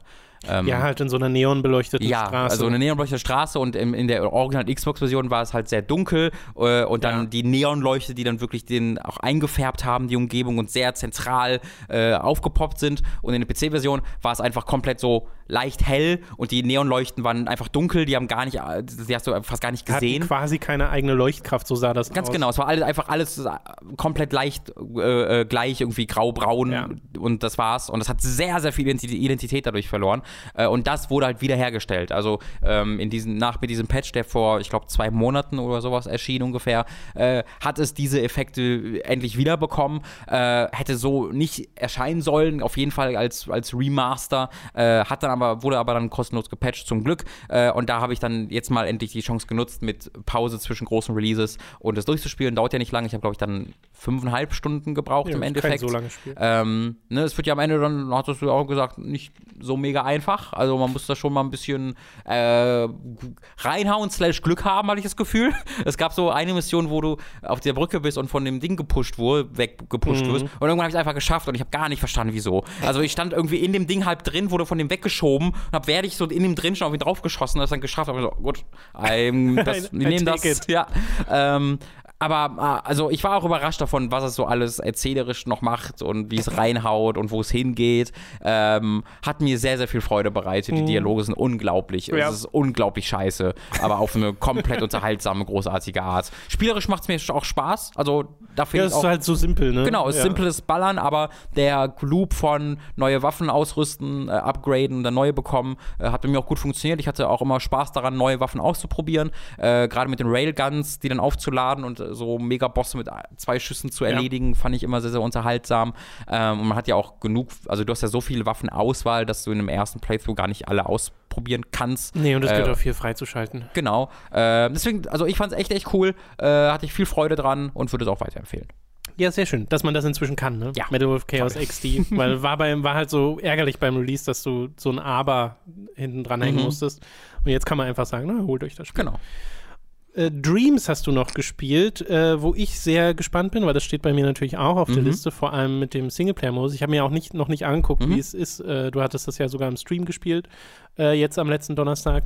Und wie ist denn da dein Eindruck? Das scheint ja gerade sehr gut wegzukommen. Äh, ja, verstehe ich auch. Ist auch echt cool. Ich habe so ein, so, es soll ja so zweieinhalb Stunden etwa lang sein. Äh, ich habe so ein, im Stream ungefähr 50 Minuten reingeguckt, also ungefähr die erste Hälfte, ein bisschen weniger vielleicht. Äh, und es ist halt so ein Mix aus, manchmal ist es Point-and-Click-Adventure, wo du halt mit deinem Controller hinzielst, mit deinem Wimp oder hin. Mhm. Ähm, Wimp. Imp.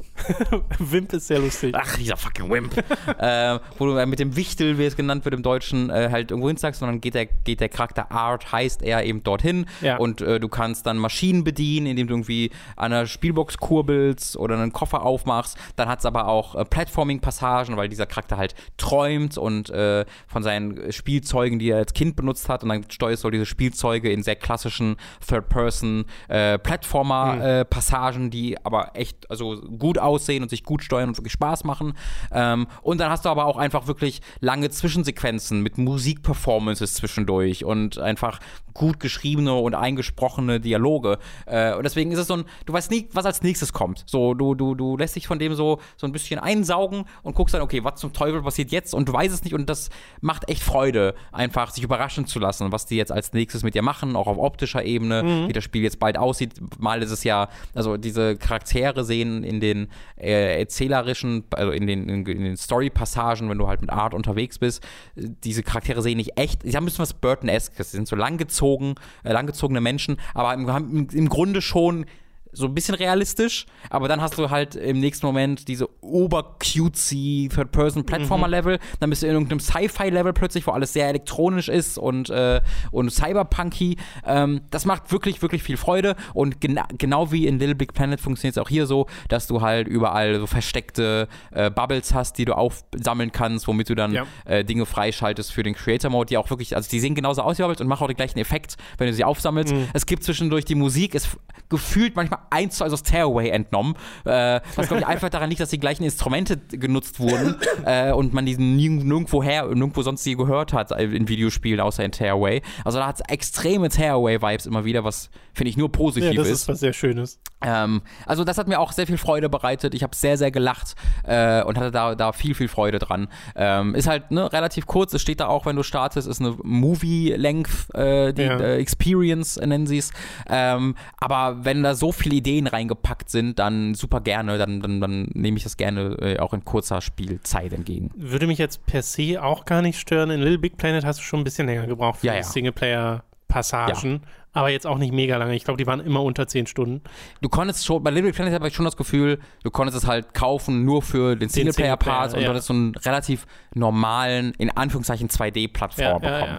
Ähm, und das ist hier halt ein bisschen anders. Also hier hast du schon das Gefühl, auch wie das, es ist halt nicht als Singleplayer-Kampagne wirklich ins Spiel integriert, sondern du gehst halt in das Dreamiverse rein, wo die ganzen äh, Kreationen halt gezeigt werden und die erste Kreation, die du halt siehst, die am prominentesten platziert ist, ist halt Art Stream, so heißt es aber es ist jetzt keine eigene Menüpunkt oder so. Okay. Äh, und das ist auch schon so, so ein bisschen ein Unterschied. Äh, hast du denn da nochmal Erfahrung mhm. gemacht, dass du jetzt denkst, oh, okay, da, das ist schon ein anderer Eindruck, den du jetzt bekommst von Dreams als im Vergleich zu der Early Access Version? Ja, also schon ein bisschen. Also ich habe auch im Stream äh, noch eine Stunde damit verbracht äh, oder eine Dreiviertelstunde mhm. im Dreamiverse rumzu, äh, rumzubrowsen und habe da richtig geil, also wir haben insgesamt, glaube ich, zehn Minuten oder so damit verbracht, Kur Anime-Kurzfilme zu gucken. Einmal, wo jemand einen exakten Kampf nachgebaut hat zwischen Naruto und Sasuke. Ich glaube, Episode 131 ist das im Anime. Remastered hat er es genannt. Selbst eingesprochen, die Dialoge What? dabei, äh, mit selbstgebauten 3D-Models. Und es ist fucking amazing. und es ist so amazing, weil es halt ein, also es hat diesen Newgrounds-Charakter, hat jemand geschrieben. Und das stimmt mega. Mm. Es hat einfach diesen Charakter von, da ist irgendein Teen oder manchmal auch Kids. Also ich hatte auch so kurz Filme, wo du wirklich so eine Stimme hast. Nein, Sonic, mach das nicht. Und dann kommt so Eggman in der T-Pause angeflogen und haut Eggman. Und das finde ich so cute. Und das ist so cool, dass Klingt da. auch ein bisschen nach Garys Mod. ja, es ist aber dafür ist es dann wieder zu viel. Ja. Äh, und, und, zu, zu, ähm, zu impressive. Weil, also diese, dieses Naruto-Ding ist halt, das ist alles mega weird und janky, klar, ja. aber gleichzeitig auch viel fucking besser, als es irgendein Recht hat zu sein, weil der wirklich krasse Animationen gebaut hat, wenn die kämpfen und dann gibt es eine Kamerafahrt, wo die um die Matrix-mäßig um die rumfliegen und das ist, das ist gleichzeitig mega janky, aber auch super geil. Und dann gibt es so komische äh, alternative Remixe der Naruto-Songs, die so ein bisschen mehr Bass im Hintergrund haben. Das ist alles so geil. Ja, das klingt und, super. Und dann gab es halt noch so ein Dragon Ball-Ding, wo einer einen neuen Android gebaut hat, die einfach so, ein, so eine Gothic-Lolita war. Und die hatten dann wirklich, das war, ich weiß nicht, es ging auch sechs Minuten oder so. Und das war einer der krassesten Dragon Ball-Kämpfe, die ich je gesehen habe, wo Planeten zerstört wurden. Und ich so, what the fuck is happening? Mega geil. Äh, also, das kann ich dir sehr empfehlen empfehlen, da mal in, diese, in diesen Part Ja. des Streams reinzugucken. Unfassbar geil.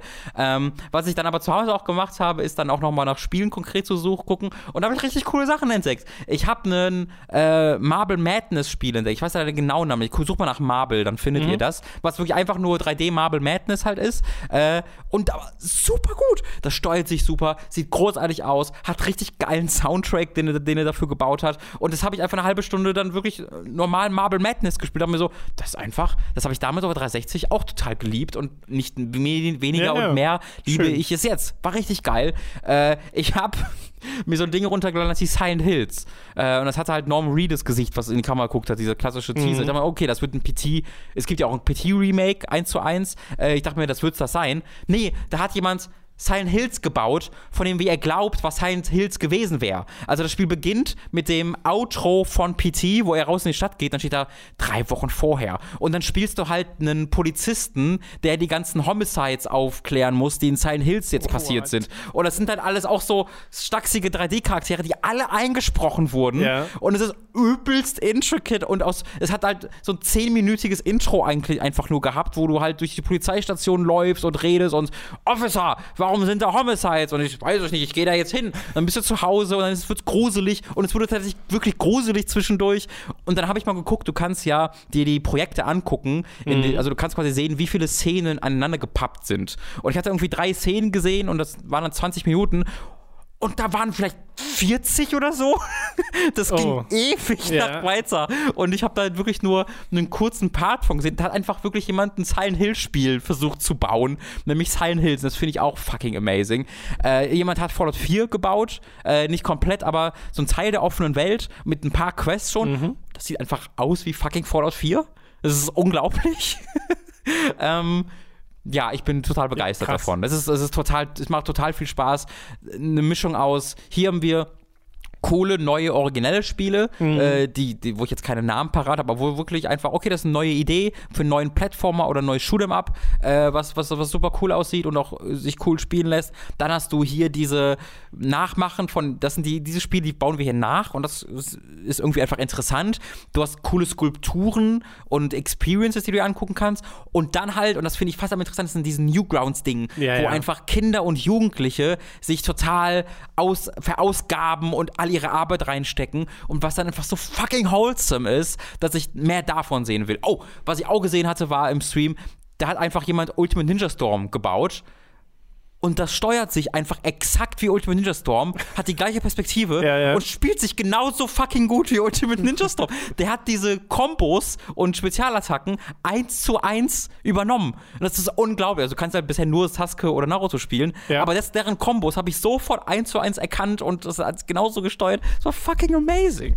Ja, das finde ich total toll. Also, das ist ja genau eigentlich das, was man sich vorstellt, wenn man von Dreams hört, Mhm. dass man diese Erfahrung hat von wegen, okay, hier ist diese Bandbreite an Sachen, die ich mir angucken oder hören oder spielen kann. Und äh, mich freut total, dass Media Molecule das so lange an so einem Projekt sitzen Ja, durfte, absolut. dass Sony da nicht irgendwann gesagt hat, wir ziehen jetzt den Stecker oder sonst Mhm. irgendwas. Und ich meine, die sind, glaube ich, auch kein mega großes Team, Ja. äh, was jetzt so, also das wird kein so teures Spiel sein, äh, äh, wie jetzt manch anderes Ja. First-Party-Spiel von Sony. Aber ich, ich weiß das total zu schätzen und freue mich total für Media Molecule, dass das auch gerade auf äh, Kritikerebene so gut ankommt. Ja, ich das- bin das sehr gespannt, ob es auf Verkaufsebene sich trägt und Mhm. hält. Äh, weil es braucht ja nun mal auch eine gewisse Install-Base, um die kreativen Ideen äh, immer äh, fließen zu lassen. Mhm. Und das würde dem, das hätte dieses Spiel verdient, das hätte dieser Entwickler verdient. Äh, Ich würde auch unbedingt noch reingucken, weil ich fand die Early Access Phase auch schon sehr unterhaltsam, die Sachen, die wir uns da angeguckt haben. Äh, und das klingt jetzt, was du erzählst, genau nach dem, was ich haben möchte von Genau. diesem Spiel. Würde ich auch sagen. Also es stand, ich, von wann ist dieser Artikel? Ich gucke gerade, es gibt auf der Medical Website einen Eintrag, der lautet Working Here und laut dem ich äh, arbeiten da 50 Leute. Was wirklich nicht viel ist. Ja. Das ist sehr, sehr wenig für, äh, also es ist, also ist keine, keine Größe für ein AAA-Team. Ähm, und wenn du das halt vergleichst mit den 400, 500, 600 Leuten, die arbeiten, dann kannst du halt auch 10 Jahre an einem Spiel arbeiten und trotzdem weniger dafür bezahlen, Ja. als zwei Jahre an einem, an einem Ding, wo halt 600 Leute dran arbeiten. Ich erinnere mich da immer an die Sache, die Shuhei Yoshida mal gesagt hat über The Last Guardian, Hm, wo er gesagt hat, das Spiel ist immer noch günstiger als Horizon Zero Dawn, obwohl es Ja. äh, zehn Jahre in Entwicklung Ja. war. Einfach weil das Team so klein ist. Mhm. Und das ergibt ja auch voll Sinn Ich dann. glaube, es ist auch, James ist auch kein Vollpreis, ne? Was, 40 Euro? War der Early James? Access 30 Euro und jetzt kostet es 40 Euro? War das so? Weißt du noch, wie viel du bezahlt hast damals? ja, es war auf jeden Fall irgendwas zwischen 30 und 40. Ich, äh, ich, ich schau mal ganz kurz nach, weil Genau, das finde ich auch noch ja auch interessant. Ansonsten äh, würde ich mal weitermachen mit äh, einem Spiel. Ich habe nicht viel gespielt, logischerweise, dann über die letzte Woche hinweg, aber habe mal die Reign of Chaos Kampagne beendet von Warcraft 3 Ah. Mhm. und zumindest Frozen Throne äh, schon angefangen. Mhm. Äh, und möchte einfach, also ne, es ist schwierig, Warcraft 3 Reforged zu empfehlen, aber Mhm. ich empfehle einfach mal Warcraft 3. Weil ich nochmal äh, sehr merke, wie viel Spaß mir das macht, wie ich immer wieder zu dieser Kampagne auch zurückkehren will, wie krass es einfach ist, wie viel Spiel Mhm. das ist. Ne? Also äh, es ist zwar auch witzig zu sehen, ich hatte so im Kopf, dass alle Kampagnen die gleiche Missionszahl hatten, aber haben sie gar nicht. Äh, ich glaube, irgendwie Menschenkampagne hat neun Missionen, dann sind es acht, acht, sieben. Okay. Äh, also die Nachtelfen hatten, die, glaube ich, die wenigste Zahl der Missionen, aber dafür sind die Missionen recht lang. Ja. Und dann sowas nochmal zu spielen, wie man Illidan befreit mit Tyrande und wie Illidan selbst zum äh, Dämon wird mit dem Skull of Gul'dan. Das ist halt so lustig, diese Ereignisse in der Historie von Warcraft zu haben, die ja so ein großes dramatisches Gewicht haben, weil sie ja äh, nachhallen und nachhallen und nachhallen Ja. bis heute in World of Warcraft. Und dann sind sie halt immer noch diese kleinen Echtzeitstrategie, top-down inszenierten Dinge, die eigentlich innerhalb von zehn Minuten passieren. Und heute hast du da so ein, weiß nicht, da steckt so ein Respekt vor dieser Geschichte dahinter. Und wenn du es dann siehst, ist es eigentlich was recht, fast schon Niedliches in der Art und Weise, wie es dargestellt wird. Aber ich genieße das gerade total, das alles nochmal zu sehen, äh, weil man halt ne, auch si- sich nochmal dieses Bewusstsein klar macht. Damals wusste ja Blizzard auch noch nicht, was für große Sachen hier draus mal werden. Äh, und dann auch die äh, CG-Cutscenes nochmal zu sehen, ist ganz schön, auch wenn die hier halt nur ein bisschen upscaled sind. Ansonsten wurde da ja nicht, abgesehen von der allerersten, was gemacht. Ja. Ähm, Es gibt halt diese eine neue, wie gesagt, ne, am Ende von Frozen. Genau, aber die habe ich noch nicht gesehen. Ja. Und jetzt Frozen Throne nochmal anzufangen, ist auch super interessant, dann nochmal die äh, Maiev zu spielen. Es ist super. Das ist das mit den CG-Dingen, das ist wirklich super weird. Weil es gibt ja, wie du sagst, eine die Intro-Sequenz, die anhand der ursprünglichen neu gemacht wurde, die halt einfach hervorragend aussieht. Dann gibt es ganz viele, die einfach exakt die alten sind in hochskaliert. Und dann gibt es noch eine komplett neue, die auch sehr anders aussieht. Ähm, auch so ein bisschen all over the place. Ja, die eine komplett neue war vorher auch eine Ingame-Zwischensequenz, Mhm. Genau. also nicht gerendert, also nicht ähm, wie die anderen komplett Ja. vorgerenderten computeranimierten High-Quality-Dinger, Es war quasi zwei Einheiten, die einfach in-game so eine gegeneinander. Schlacht hatten. Genau. Genau. das, das verkauft halt über fast schon. Es waren einfach zwei Naja, Einheiten, die genau. normale Kampfanimationen Aber, hatten und aneinander so, geplänkelt haben. wenn ich das richtig in Erinnerung habe, sollte das ein CG. ja, genau, das, Film das sollte zumindest, ja, ja. Und es ist halt schade, dass es jetzt nicht mal dafür gereicht hat, sondern es jetzt auch ein Ingame. Nee, es ist ein CG-Film. Nee, das, was ich mal da, ich habe mal einen Ausschnitt davon gesehen, da war es sehr eindeutig kein CG-Film, Sekunde. Ich hab's ja auch gesehen, also. sondern immer noch sehr eindeutig I- Ingame-Charaktermodelle äh, und nicht dieses, was Vielleicht man. dachte ich deswegen, dass es so komisch aussieht. weil äh, Ingame-CG würde ja für mich bedeuten, das sieht so gut aus wie der Anfang vom Spiel. Und das tut's doch nicht. Genau, ich dachte halt, es wäre eine miese CG-Sequenz. Ach so. Lass mich Naja, also check. ist es ja dann im Wesentlichen. Also, das ist ja Wortklauberei in dem Fall. Es sind ja alles CG-Sequenzen. Es ist nur der Aufwand zwischen diesen Naja, ob es halt in aber die Leute wissen ja, was wir meinen, ob es halt In-Game-Modelle sind oder ähm, extra generierte. Ja. Äh, nee, das ist eine CG-Sequenz. Also wenn, wenn das In-Game-Modelle wären, dann würde es mich sehr. Nee, das ist nicht, das ist eine schlechte CG-Sequenz, Tom. Also sind das nicht die Modelle, die im Spiel benutzt werden für die Charaktere? Das würde mich extrem wundern. Ich will es nicht weil sie ausschließen. schlechter aussehen. Oder weshalb? Nee, weil die halt schon besser aussehen als die Ingame-Modelle. Ach so. Und weil es vor allen Dingen viel zu gut animiert ist und so. Also ich kann mir nicht, also das, ähm, das sieht für mich nicht aus wie, wie, wie, äh, wie wenn, wenn, wenn ich World of Warcraft angucke. Es sieht für mich einfach wie nicht sehr gutes CG aus. Aber es ist halt, wie gesagt, eine sehr, sehr, es könnte, es, es ist schwer zu sagen, ob es einfach nur schlechtes CG ist oder Ingame-Modelle. Äh, deswegen, ich will, du hast mich jetzt, hm, ich hätte vorher sofort gesagt, das ist natürlich CG. Äh, Naja, es ist ja alles CG. aber die, naja, aber die Leute wissen doch, was ich sage, wenn, Ja. wenn sie, was ich meine, wenn ich sage CG. Ähm, hm, interesting. Googelt mal also, und erzählt uns das. Der Unterschied in Warcraft 3, ich habe die Sequenz einfach nicht gesehen, deswegen, und ich will sie mir auch nicht angucken, bevor sie nicht im Spiel stattfindet, deswegen kann ich da auch gerade nicht so richtig mitreden, aber ich habe einen Ausschnitt dieser Sequenz gesehen ja. bei der BlizzCon. Ja. Äh, und da war mein Eindruck, ah, okay, sie benutzen einfach Ingame-Assets und nicht komplett separate Assets. Das kann sein. Äh, wie bei den restlichen CG-Sequenzen, die sich ja sehr deutlich abheben genau. vom eigentlichen Spiel, auch stilistisch. Ja, wo du, wo du das sagst, es, könnt, es könnte sein. Und aber der Unterschied bei. Ich, ich glaube es nicht. Der Unterschied bei der Warcraft 3 Nummer im Original war ja, dass das, soweit ich weiß, auch in-game gerendert wurde. Also nicht ein Video war, was abgespielt wurde. Hm. Ja, ja, das kann äh, gut sein. Sicher bin ich mir da aber auch nicht mehr, denn es ist schon lange her. Jedenfalls, was bleibt, ist der Eindruck, dass Warcraft hm. 3 nach wie vor ein super Spiel ist, dass diese Kombination aus Rollenspielelementen mit Strategie einfach unfassbar zeitlos ist. Also es gibt zwar ein paar Missionen, die, also du verteidigst halt relativ oft mal einen Stützpunkt oder sowas, äh, stört mich aber gar nicht, weil mir das so viel Spaß macht in dem Spiel. Ja. Es ist einfacher, als ich es in Erinnerung habe. Kann aber sein, dass das am Rebalancing liegt, äh, weil ich habe auch damals auf normal gespielt. Ich spiele jetzt auf normal und habe so gar keine Probleme, also bei keiner einzigen Mission. Oh, und oh, äh, das habe ich auch sehr anders in Erinnerung. Ja, ich auch. Ne? Also gerade diese Aushaltmission habe ich so im Kopf. Oh, ja. holy shit! Äh, jetzt kommen alle Gegner mhm. äh, und sie schmeißen ja teilweise auch krasse Sachen gegen dich. Aber irgendwie komme ich heute damit sehr viel besser klar. Aber wie gesagt, vielleicht wurde da auch was geändert. Äh, das kann ich einfach nicht so genau bestimmen.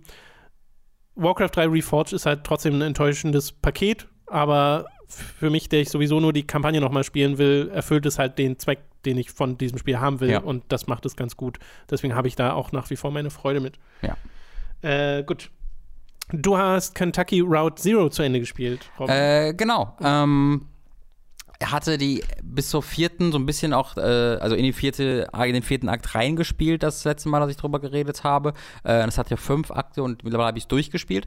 Äh, mein Eindruck ist noch ein bisschen, was sich noch ein bisschen verändert äh, zum Ende hin, weil ich ja, äh, also um das ganz kurz zu rekapitulieren, war mein Ding bei Kentucky Road Zero, dass ich ein bisschen einen Kern, also dass ich die Thematik erkannt habe, immer sehr, die es ansprechen will, aber so ein bisschen einen zentralen Plot vermisst habe, an dem ich mich orientieren kann. Der kam dann äh, und da, da habe ich mich sehr darüber gefreut. Ähm, dieser Plot ist aber wirklich nur kurz da, nämlich in der Mitte des Spiels und der verschwindet dann auch recht schnell wieder.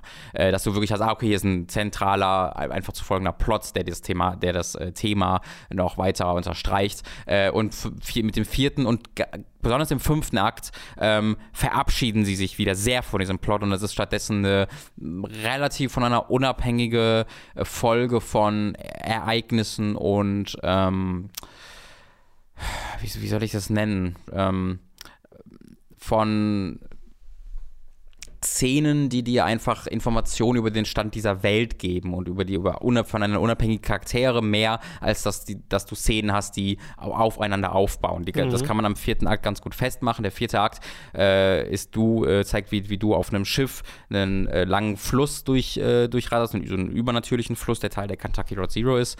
Äh, und ja, ich habe nochmal nachgeschaut, es ist tatsächlich Route. Also es gibt auch Route, aber das ist OOT und so wie ich das gesehen habe, ist das ist die, so wie ich das gesehen habe, ist die korrekte Aussprache wohl Route. Mhm. Ich habe aber, äh, diese Diskussion gab es auch bei Waypoint und da sind sie auch da gelandet, dass es dann Route das Richtige ist. Ähm, jedenfalls äh, bist du da auf diesem Fluss unterwegs und schipperst ihn entlang und ähm, hast dann so, weiß ich nicht, ein halbes Dutzend ähm, Punkte, wo das Schiff anhält und du halt äh, Events hast. Äh, und da kannst du tatsächlich mal entscheiden, ob du auf dem Schiff bleiben willst und auf dem Schiff hast du dann eine, eine Story-Sequenz, die du erlebst, oder ob du da an Land gehen willst oder wo auch immer du gerade bist und da erleben willst, was passiert. Deswegen müsstest du das quasi auch zweimal durchspielen, um wirklich alles zu sehen, mhm. weil du kannst nur eins von beiden ja. machen. Ähm, aber das sind halt wirklich voneinander unabhängige Szenen. Du bist mal in einer Strandbar, wo du dann erlebst, wer da ist und deine Charaktere, du lernst deine Charaktere besser anhand dessen kennen.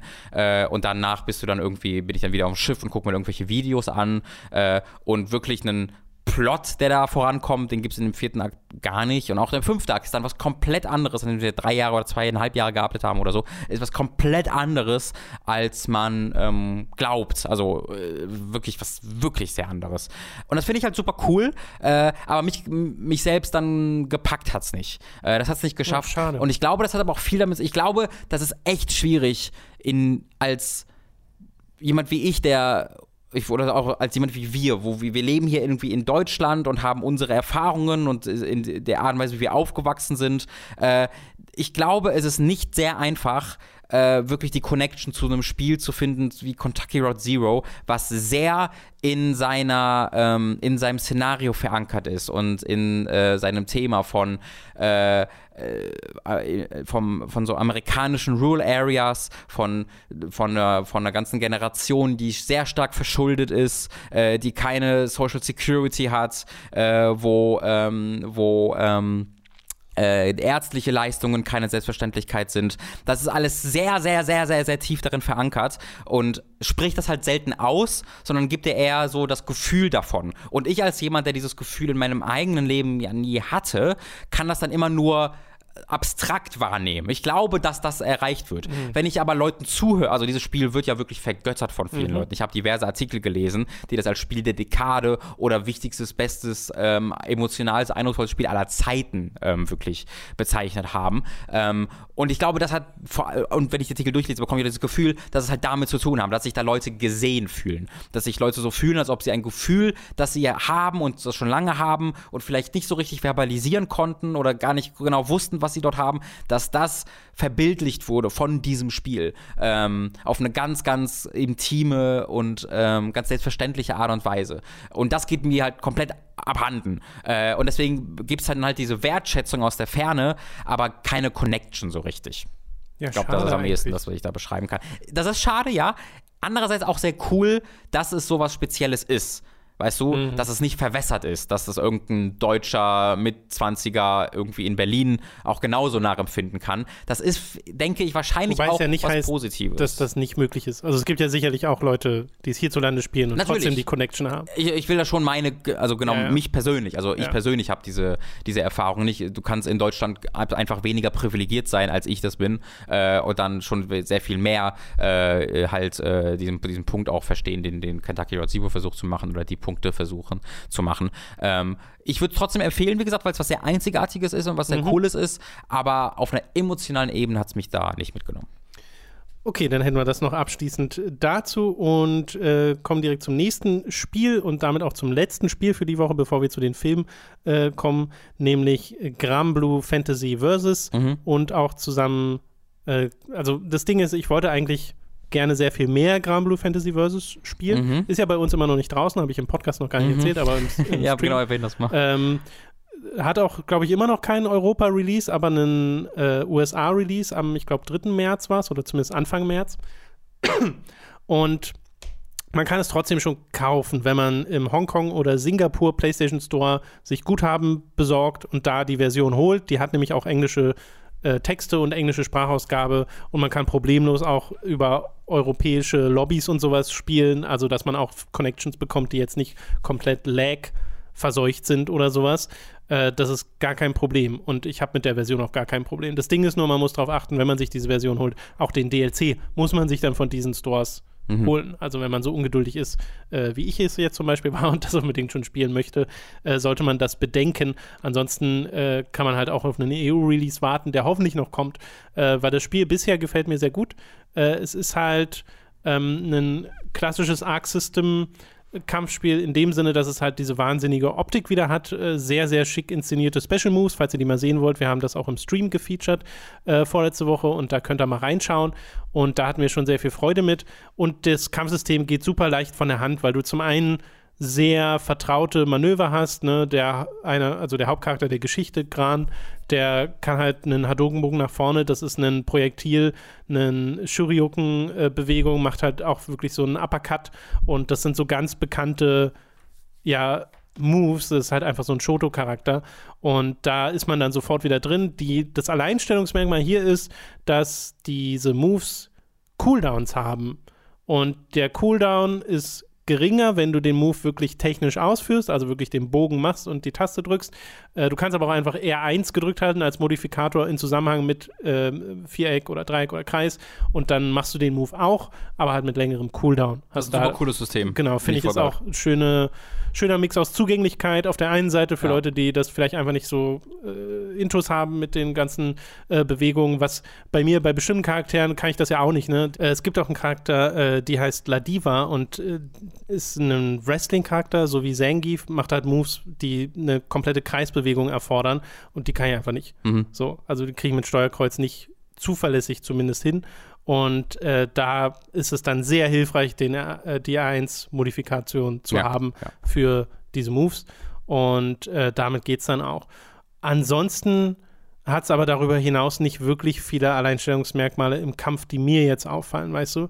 Also es wirkt dann wie ein, wie ein Prügler, so der sich gut anfühlt und äh, gut aussieht, aber bei dem jetzt spielerisch wenig dabei ist, was für mich zumindest als jetzt jemand, der gerade anfängt mit dem Spiel, äh, dem eine spielerische Identität gibt Ja. über diese äh, äh, ähm, Cooldowns hinaus. Und das ist ein bisschen schade. Äh, da hat Dragon Ball Fighters zum Beispiel eine viel größere Identität durch allein diese die, die, die ganzen Dashes, die in dem Spiel stattfinden und die Mega-Kombos, die aneinandergereiht werden können, was ja auch schon nervig sein kann, wenn eine Combo zu lange dauert. Äh, oder Guilty Gear mit einfach seinen viel verrückteren Charakteren, weil auch die Charaktere in dem Spiel jetzt, also so was richtig Verrücktes ist eigentlich gar nicht dabei. Also die coolsten Moves hat dann noch zum Beispiel Ladiva mit n- einem Wrestling-Super, wo wirklich die Stage in einen Ring verwandelt wird und äh, der Gegner so ausgezählt Ist das wird. cooler und als der Triple Bro? Und dabei geht die, na, weiß ich nicht, und dabei geht dann die Lebensleiste runter. Das ist halt schon ganz lustig. Und genau, es gibt halt den einen Charakter, Luane, der mit seinen zwei Bros äh, kämpft, wenn er äh, seine Specials macht und dann von den beiden getragen wird. Oder eine der äh, Astralbestien äh, beschwört, was so eine große Frau ist, die Yggdrasil heißt, und mit der kämpft man dann einfach. Der wohl auch krass imbalanced sein soll, habe ich schon Mhm. gelesen. Der übrigens auch gesprochen wird von dem Sprecher äh, des Hauptcharakters aus Judgment und I. Habe ich gesehen. Das ist ja lustig. Äh, das finde ich sehr, sehr lustig. Und ich habe mir ähm, ab, äh, am Wochenende oder letzte Woche auf YouTube alle seine Intros und Outros mit den verschiedenen Charakteren Mm, ja, angeguckt. Die sind sehr, sehr gut. Er sagt literally zu einem Charakter Step on Me. Äh, was ähm, ich bin Fan. Bin Fan. Ja. Und dann hat es aber auch noch den RPG-Modus, einen sehr involvierten Singleplayer-Teil, der sehr inspiriert ist vom Mobile-Spiel, dass du ganz viele Waffen freischaltest, ganz viele Sachen hochlevelst und so eine Art Beat'em-up-Passagen einfach hast und nach und nach Charaktere zu deiner Party hinzugefügt werden, wie es wohl auch im Mobile-Spiel der Fall ist. Und ähm, du die auch separat hochleveln kannst und halt so Stages hast, also schon teilweise die Hintergründe, die du aus den anderen Stages kennst, aus den normalen, aber du kannst so ein bisschen nach links und rechts laufen und es spawnen Gegner rein. Nicht so richtig wie richtige Beat'em-up-Levels aus einem Streets of Rage oder sowas, also immer schon sehr begrenzte Areale und leider auch ziemlich viel Laden, was dazwischen stattfindet und die Ladezeiten sind dann ein bisschen anstrengend, weil du auch dann immer wieder ins Menü zurück und wenn du dann customizen willst, musst du da erstmal reinladen und so. Das ist ein bisschen zu viel für mich persönlich, weil dann die spielerische Komponente teilweise so kurz ist, aber hat auch richtige Bossgegner, die halt Viecher sind, die im normalen Versus-Spiel gar nicht stattfinden. Also wirklich extra modellierte Gegnertypen und so ein Kram Ja. äh, mit eigenen Fähigkeiten. Und dann Koop-Option hast du auch noch. Entweder ein CPU-gesteuerter äh, Koop-Partner steht dir zur Seite oder du kannst dir online Leute dazu holen, äh, was ich auch super finde. Also da steckt tatsächlich ein bisschen was drin. Bin ich halt auch noch nicht so tief eingestiegen. Äh, dafür habe ich den Anime gesehen. Oh boy. Weil das konnte ich machen, als ich krank war. Das brauchte nicht so viel Konzentration. Äh, das sind zwei Staffeln, die man sich da angucken kann. Die erste gibt es auf Netflix. Für die zweite bin ich dann mal auf Wakanim gegangen, wo Wakanim. ich vorher noch nicht war. Kannst du das buchstabieren? Äh, W-A-K-A-N-I-M, Wakanim. Ähm, war früher, hieß das glaube ich irgendwie anders in Deutschland. I don't know. Ist auf jeden Fall halt so ein, so ein On-Demand-Service. Ähm, und äh, da gab es Grand Blue Fantasy Staffel 2. Und die habe ich mir beide anguckt. Und das ist am Anfang halt der, also voll der Standard-Fantasy-Anime, ohne jetzt allzu gut oder zu schlecht zu sein, Mhm. sondern so, ja, das ist eigentlich genau das, was ich dachte, was es ist. Genau, würde ich auch sagen. Äh, und äh, sieht halt hübsch aus. Vor allem die Hintergründe der verschiedenen Ortschaften sind, also da bin ich ein ganz großer Fan von. Das, ich weiß nicht, ob das im Anime auch von dem äh, einen Art Director von Final Fantasy gemacht wird, Hm. aber auf jeden Fall basiert es dann halt auf dieser Kunst und ich finde, das merkt man auch voll, weil es sieht einfach sehr nach Final Fantasy aus zwischendrin. Ja. Und dieser ganze Plot des Spiels, also äh, de, des Das Spiels, Anime. das Anime ist halt ein Spielplot, was du auch krass merkst, weil sie halt Astralbestien suchen und eine bestimmte Zahl von denen und die da an sich binden, um stärker zu werden und so ein Kram. Mhm.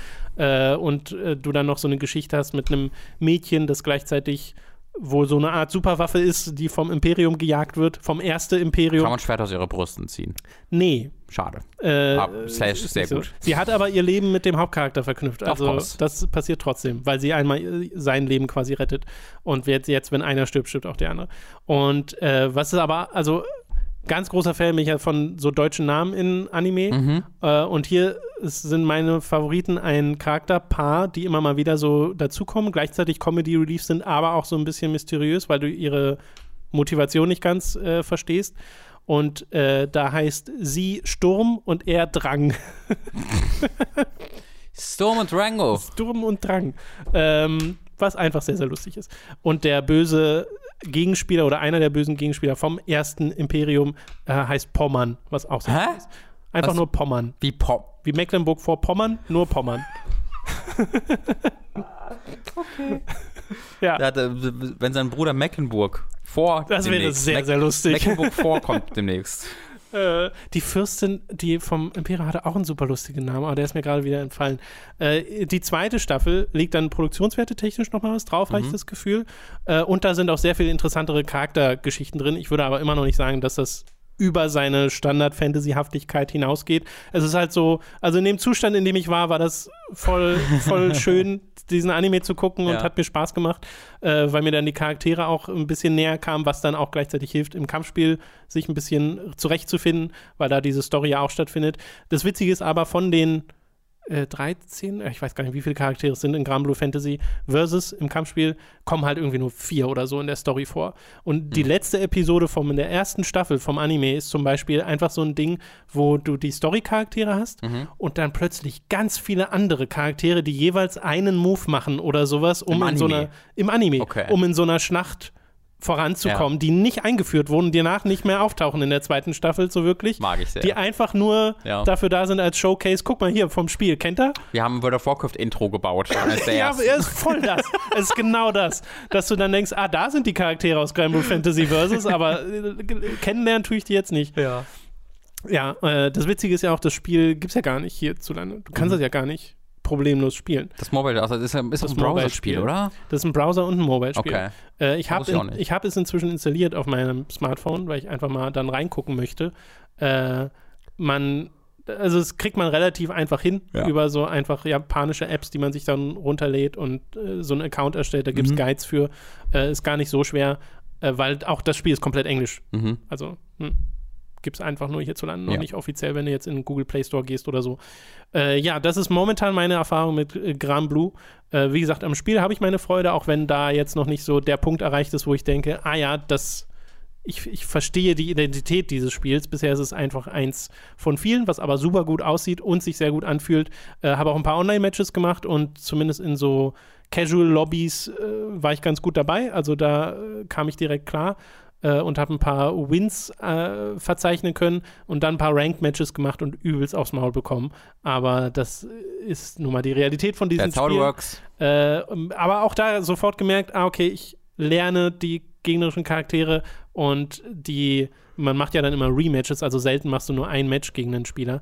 Äh, und dann im fortlaufenden Match wurde ich dann auch immer besser. Und das, diesen Lerneffekt zu haben, ist halt immer super befriedigend. Mhm. Mag ich wirklich in fast jedem Prügelspiel. Aber diese Ladezeitennummer im Singleplayer, das hatte ich neulich auch, es hat mich auch davon abgehalten, zum Beispiel Samurai Showdown mehr zu spielen, als ich es eigentlich spielen wollen würde. Äh, auch ziemlich lange Ladezeiten, das Spiel. Und das finde ich super nervig. In der Hinsicht freue ich mich dann echt darauf oder hoffe, dass die PlayStation 5 äh, und dann auch die neue Xbox das stark reduzieren können und zum Beispiel dann auch so rückwärtskompatibel sind, dass ich einfach Grand Blue Fantasy auf der PS5 anschmeißen kann, nur hat es jetzt weniger Ladezeit. Ja, Das wäre meine Wunschvorstellung. das wäre super. Ja. Okay, das soll es dazu gewesen sein und damit sind wir, glaube ich, auch durch mit den Spielen. Genau, ich habe halt noch Yakuza 5 ge- gespielt die ganze Weile, aber äh, ich habe die ersten 10 Stunden, glaube ich, damit verbracht, Taxi zu fahren.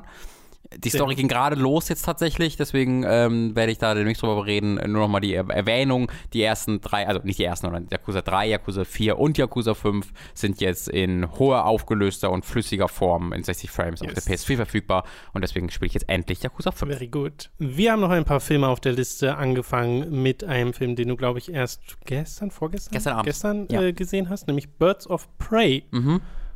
How was it? fucking amazing. La wow. Ich bin schockiert.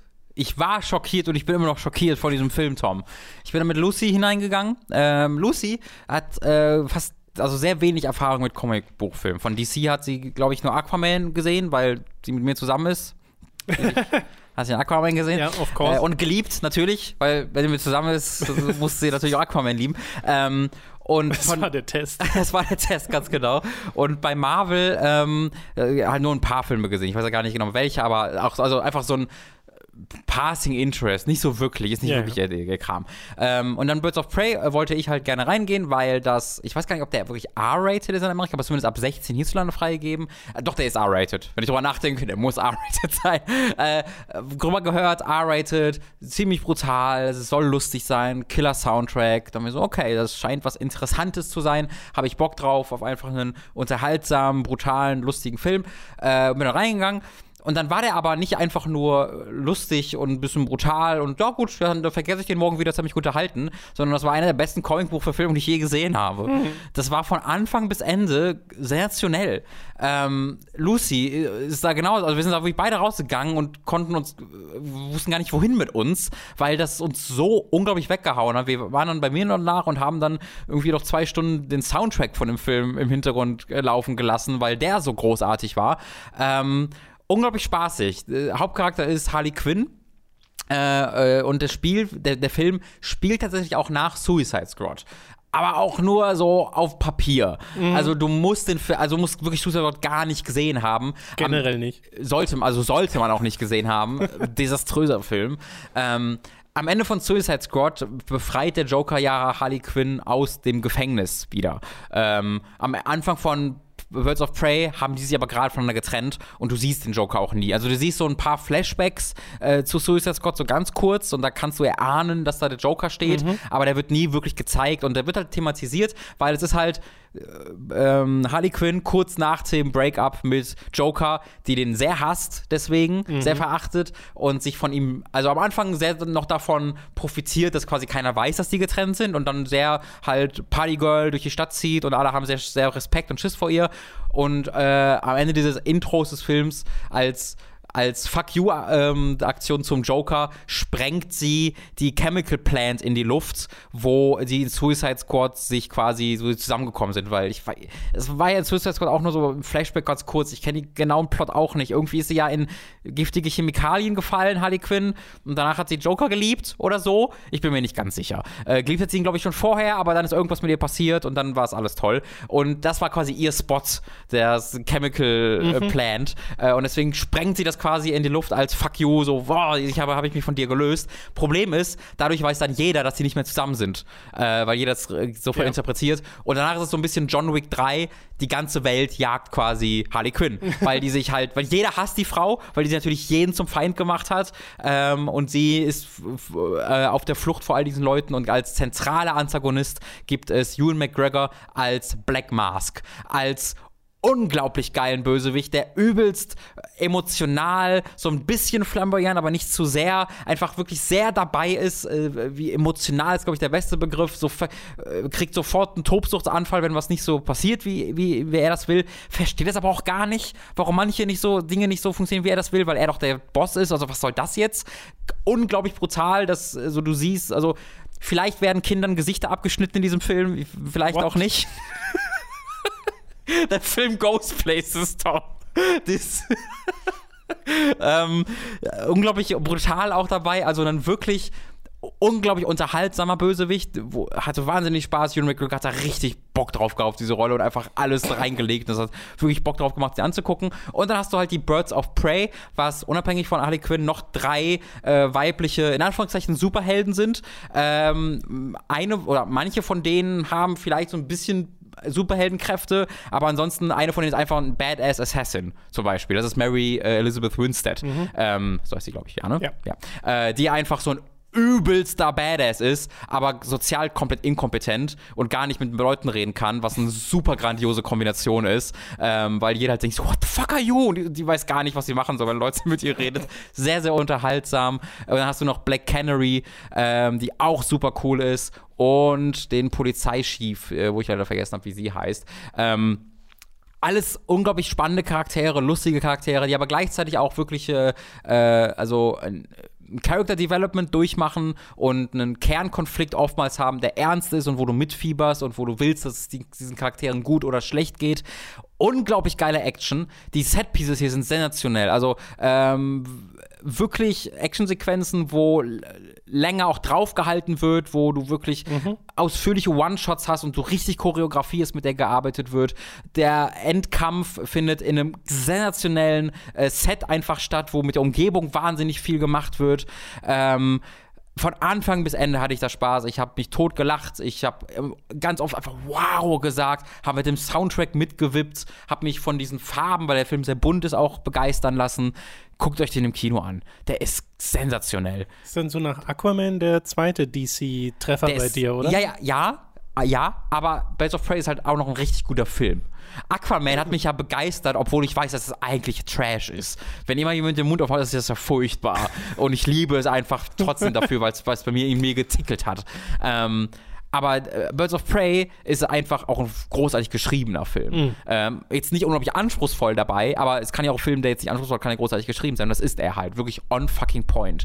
Äh, man merkt auch total, dass der Film von, äh, von Frauen geschrieben und gedreht wurde. Man merkt einfach einen Unterschied äh, in der Art und Weise, wie Harley Quinn etwa in Suicide Squad präsentiert wird. Ist der gleiche Charakter, der im Grunde die gleichen Charakteristika hat, aber die Art und Weise, wie es inszeniert wird, wie es geschrieben ist, es wirkt so viel nachvollziehbar ist das falsche Wort bei einem Charakter wie Harley Quinn. So agiert natürlich kein Mensch. Aber du hast, also ein Beispiel, du hast so ein Ding in, im großen Endkampf, wo ein Charakter so nebenbei, da merkst du das, wie ihr ganze Zeit mehr genervt ist, dass ihre Haare die ganze Zeit im Gesicht rumhängen, mhm. weil sie so, so, kämpft, wo halt ein Teil dieser Kampfchoreografie ist, dass Harley Quinn ihren Haarring zuwirft und sie sich den anziehen muss und dann davon motiviert, ah, losbrüllt und zum nächsten rennt. Und das ist so ein kleiner Moment, der glaube ich nicht drin wäre, wenn Leute nicht selbst schon mal genervt davon waren, dass ihr Haare in, ständig im Gesicht rumhängen. Äh, und davon ist dieser Film halt voll gespickt, so relatable Moments, die du nicht hättest, äh, wenn es nicht von Leuten geschrieben wird, die ihm selbst irgendwie irgendwie Erfahrungen äh, mit ähnlichen Themen dieser Art gemacht haben. Und das ist ein, wirklich, das ist mega wholesome, ist mega unterhaltsam, aber wie du sagst, stimmt total nach Aquaman schon der zweite jetzt DC-Film, der bei mir voll gut funktioniert hat. Ich habe immer noch bei mir Shazam äh, auf Blu-ray liegen, ich immer noch gucken mhm. muss, äh, wo, ich, wo ich sehr viel Lust drauf habe. Aber Birds of Prey äh, hat mich mega überrascht und mega begeistert und habe ich richtig Bock auch äh, nochmal zu gucken. Äh, super geil. Ich bin jetzt sehr auf den Kontrast gespannt von der einen Gruppe Frauen zur nächsten. Little ja. Woman ja. hast du nämlich auch gesehen inzwischen. Ja, das war so toll. Das war die Woche davor. Ähm, und ich habe jetzt so, also ich zeige mich sehr begeistert über Birds of Prey und das ist es auch. Auf dieser Ebene, auf der es funktioniert, eben als so ein Comic-Blockbuster, war das für mich wirklich ganz oben mit dabei. Äh, ähm, Little Women war, glaube ich, einer der besten Filme, die ich je gesehen habe, allerdings. ähm, okay. Und das, diesen Eindruck hatte ich halt schon, also ich habe diesen Film gesehen und dachte mir die ganze Zeit so, das ist ist unglaublich, das, das, was das alles mit mir gerade macht. Und dann wollte ich, hatte ich eigentlich sofort Mitteilungsbedürfnis, habe aber noch so ein, dann auch noch 24 Stunden mit gewartet und mal gucken, was, was mhm. ein bisschen sacken lassen. Und dann dachte ich mir immer noch, das war, glaube ich, einer der besten Filme, die ich je gesehen habe. Und jetzt ist es eine Woche später und ja, das war einer der besten Filme, die ich je in meinem Leben gesehen habe. Little Women ist unglaublich. Little Women ist ja ein, Buch, das ein paar mhm. Jährchen alt ist, was auch schon 32.000 Mal ähm, inszeniert wurde. Wie heißt der Anime, den du da immer erwähnt und noch gerade geguckt hast nochmal? Äh, eine fröhliche Familie. Ja, ist genau, auch eine, gerade erst gesehen. ist eine Adaption dieser gleichen Geschichte. Und wie ich finde, eine sehr gute. Also, ob es als Adaption so gut ist, weiß ich jetzt gar nicht, ja. weil ich kenne ja das Originalwerk nicht. Ja. Aber den Anime mag ich sehr, sehr gern. Äh, ähm, gibt halt auch viele TV-Serien und TV-Filme davon, ähm, wurde wirklich schon oft, oft adaptiert, natürlich auch als Theater. Äh, und wurde hier von äh, Greta Gerwig ähm, mhm. inszeniert, die vorher Lady Bird gemacht hat und dafür ja sehr gefeiert wurde. Ähm, auch wieder mit der gleichen Hauptdarstellerin. Äh, wie wird sie nochmal ausgesprochen? Cheshire? Die wird Sasoire geschrieben und komplett weird ausgesprochen. Ich, ich, ich habe das leider gerade nicht mehr im Kopf. Ähm, das, es gibt so einen sehr schönen Zusammenschnitt von, sie, von ihr, die in Interviews sitzt, wo einfach fünf Minuten Leute sie fragen, wie man ihren Namen ausspricht und dass, dass sie für einen verrückten Namen hat. Und sie mit Engelsgeduld immer, ja, ist ein komischer Name. Oh. Ähm, es ist, tut mir sehr leid, dass ich da reinfütter, weil ich kann diesen Namen Aber du würdest ja nicht im Interview gehen und sagen, sag mal, wie spricht man eigentlich deinen Namen? Ja. Sondern nee, würdest vorher mal gucken, wie spricht nee, man eigentlich was, ihren Namen? Das machen die Leute auch nicht. Die, was Leute mal machen ist, also du hast so mehrere Nate-Light-Hosts, die dann ein Schild hochhalten mit der Art und Weise, wie es geschrieben wird, der Name. Die sagen, aber das wird so ausgesprochen. Ist das nicht verrückt? Das, ja, das ist verrückt.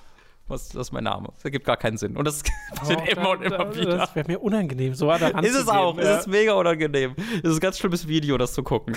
ähm, die spielt da die Hauptcharakter. Diese, der Cast ist fucking unglaublich. Du hast sie, du hast ähm, Florence Pugh, äh, die ich ja seit Midsommar, also wo, wo ich einfach komplett verliebt bin, weil die so großartig, äh, großartige Schauspielerin ist, äh, die auch äh, ja nominiert war für einen Oscar für diesen Film, wenn ich mich recht entsinne. Du hast Emma Watson äh, und du hast dann noch eine, zum Beispiel eine kleine Schwester, deren Namen ich leider gerade nicht im Kopf habe. Und dann deren Mutter, also diese, das sind Geschwister, die drei äh, Schauspielerinnen, die ich gerade erwähnt habe. Und dann äh, die Mutter, fuck, jetzt habe ich den Namen wieder vergessen, wird gespielt von der Anwältin aus, aus Marriage Story, die gerade alle Oscars gewonnen hat, lieber Tom.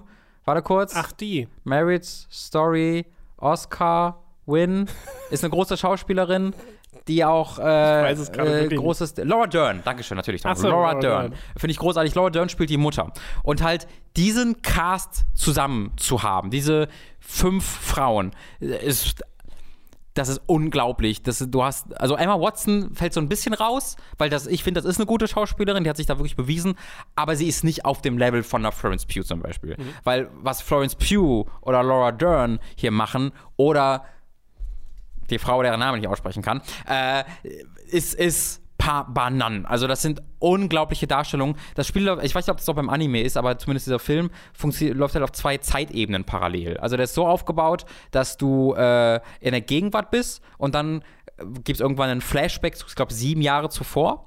Äh, und dann hast du diese beiden Timelines, die quasi parallel laufen. Also die Äh, damalige Gegenwart dann quasi. Weil ich dachte jetzt erst, hä, moderne? Achso, nein, nein, genau, die damalige Gegenwart. Ja. Die damalige, also 18. Äh, 19. Jahrhundert, 1870 oder so spielt es, glaube ich. Ähm, diese Gegenwart und dann geht es sieben Jahre zuvor und dann springt es immer wieder hin und her und, und diese beiden Plots laufen quasi nebeneinander und irgendwann hat dann der sieben Jahre zuvor Part zum Anfang des Films in der Gegenwart aufgeholt und das ist am Anfang sehr komplex. Also komplex ist vielleicht das falsche Wort, aber ähm, ich hatte ein bisschen Schwierigkeiten da durchzusehen, weil was sie halt machen ist, die gleichen Schauspieler spielen diese Charaktere. Also Florence Pugh spielt sowohl in der, in der Gegenwart nenne ich das jetzt mal weiterhin, diese Frau, und dann gibt es ein Flashback.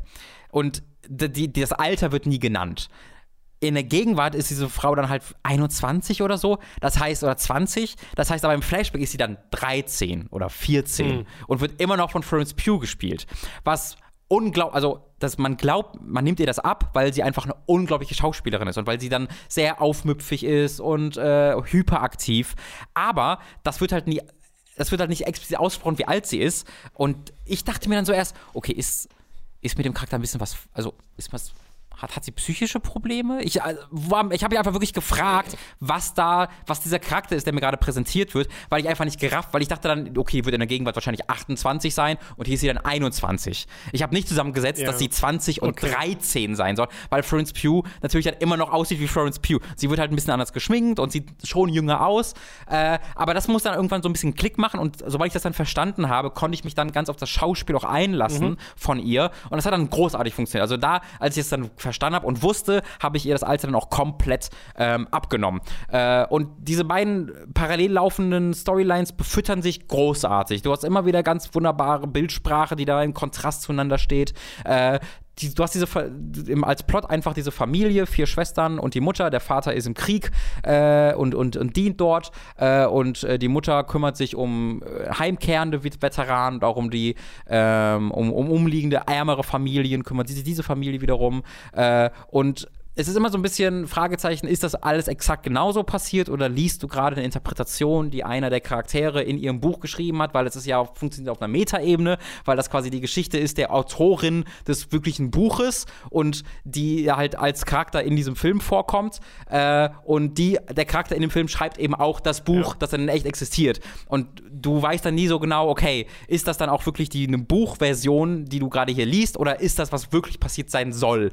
Ist das die Version, die der Charakter im Buch ähm, romantisiert. Ja. Es gibt mehrere Metaebenen und das, aber auch das ist sehr bewusst gemacht, auch, auch nicht groß, also das kannst du komplett ignorieren. Aber wenn du das bemerkst, so, ah, warum ist das ist vielleicht so ein bisschen, das könnte, weil es ein Stilmittel ist sein, habe ich geliebt. Die Beziehung zwischen diesen vier Schwestern ist so geil.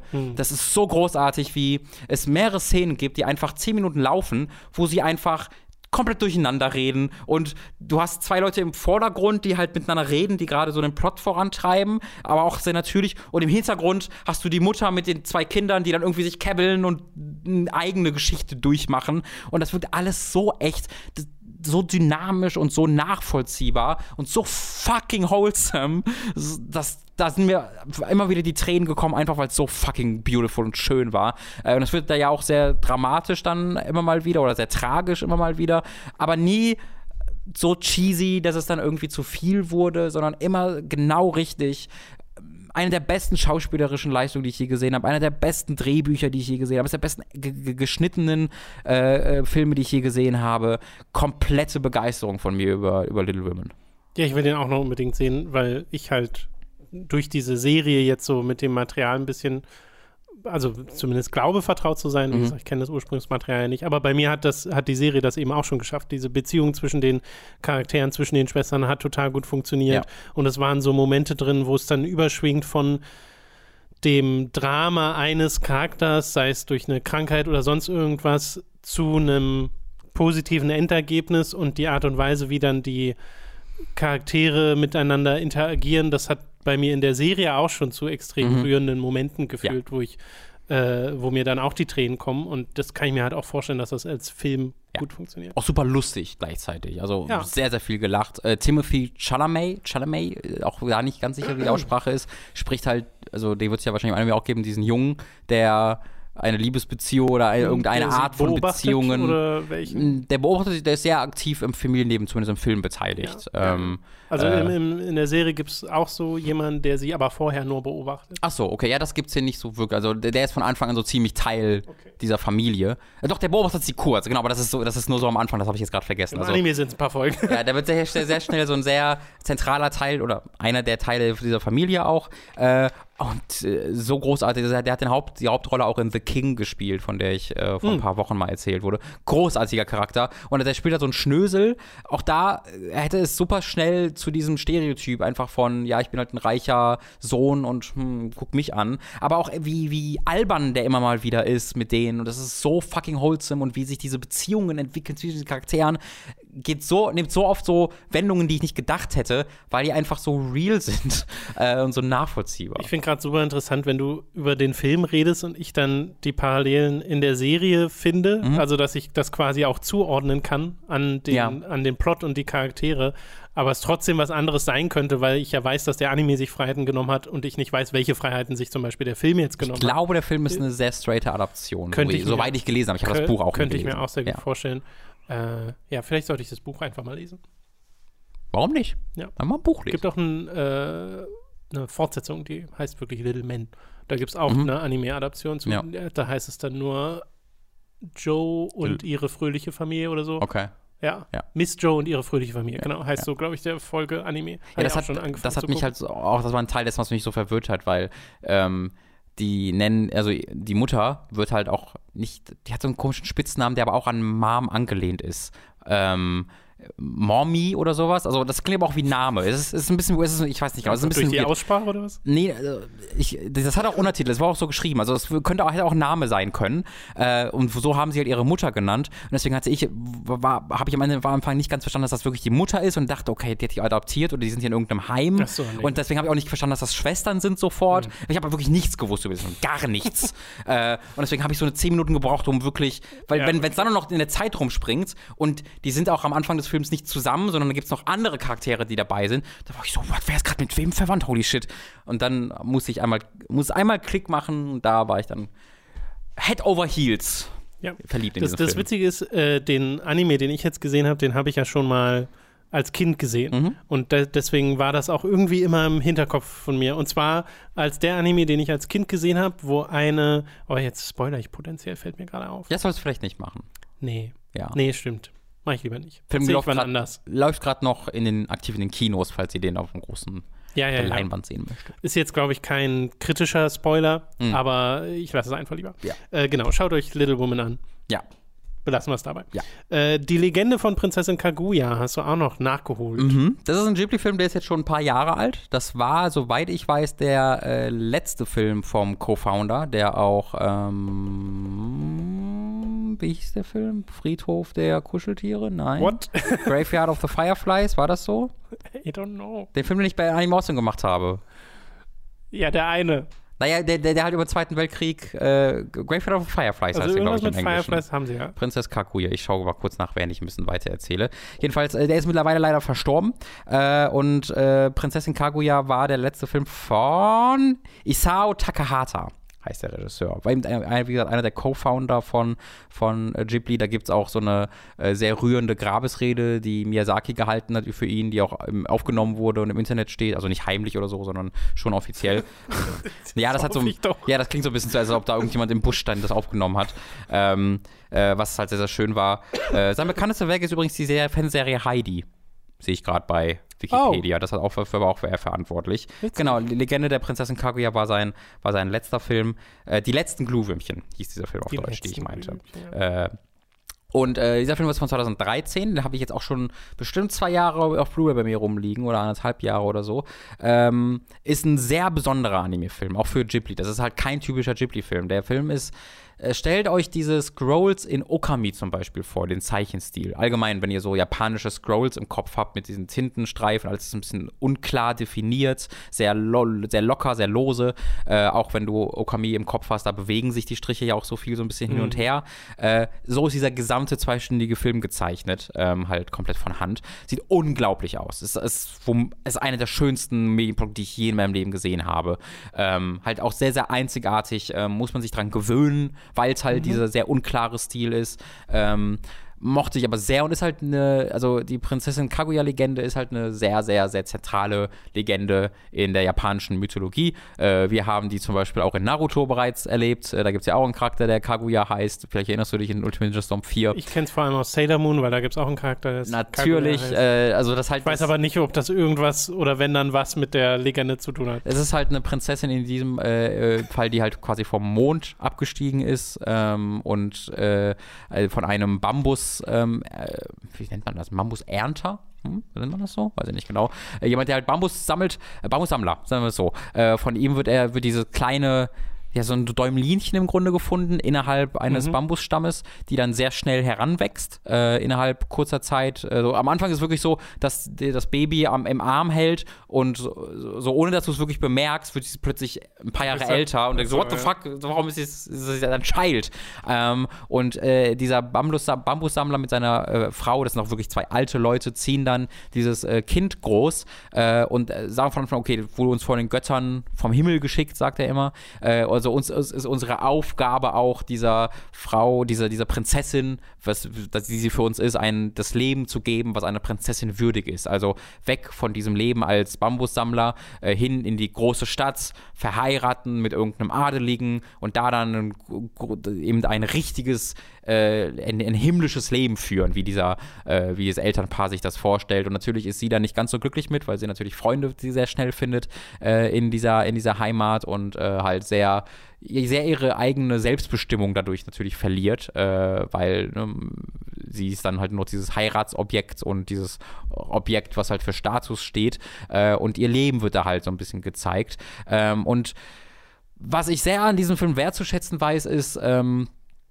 der ist der halt nicht, also das ist nicht dieses Disney-Ding, wo gesagt wird, wir nehmen uns hier eine Legende und machen die dann kindgerecht. Das ist einfach die Legende. Und das ist auch immer diese Ding, wo du denkst, Jesus fucking Christ. Jesus, so, das passiert jetzt einfach, ähm, weil du nicht glaubst, dass es in so einem, in großen Anführungszeichen Kinderfilm halt so einfach passiert. Ähm, und der, Film hat auch nicht so wirklich einen, einen dramaturgischen Arc, so wie man sich das denkt. Also man, ich glaubte dann so ahnen zu können, wie er dann auch endet und das ist dann das Ende, so endet er auch nicht. Ähm, und das habe ich sehr, sehr gemocht daran. Äh, immer wieder die unglaublichsten ähm, einfach Szenen auf einer inszenatorischen Ebene, wenn es so in großen Anführungszeichen Actionsequenzen gibt. Es gibt keine wirklichen Actionsequenzen in diesem Film, aber halt Filme, wo irgendwie mal was. Also es gibt eine Szene, wo Kaguya flieht.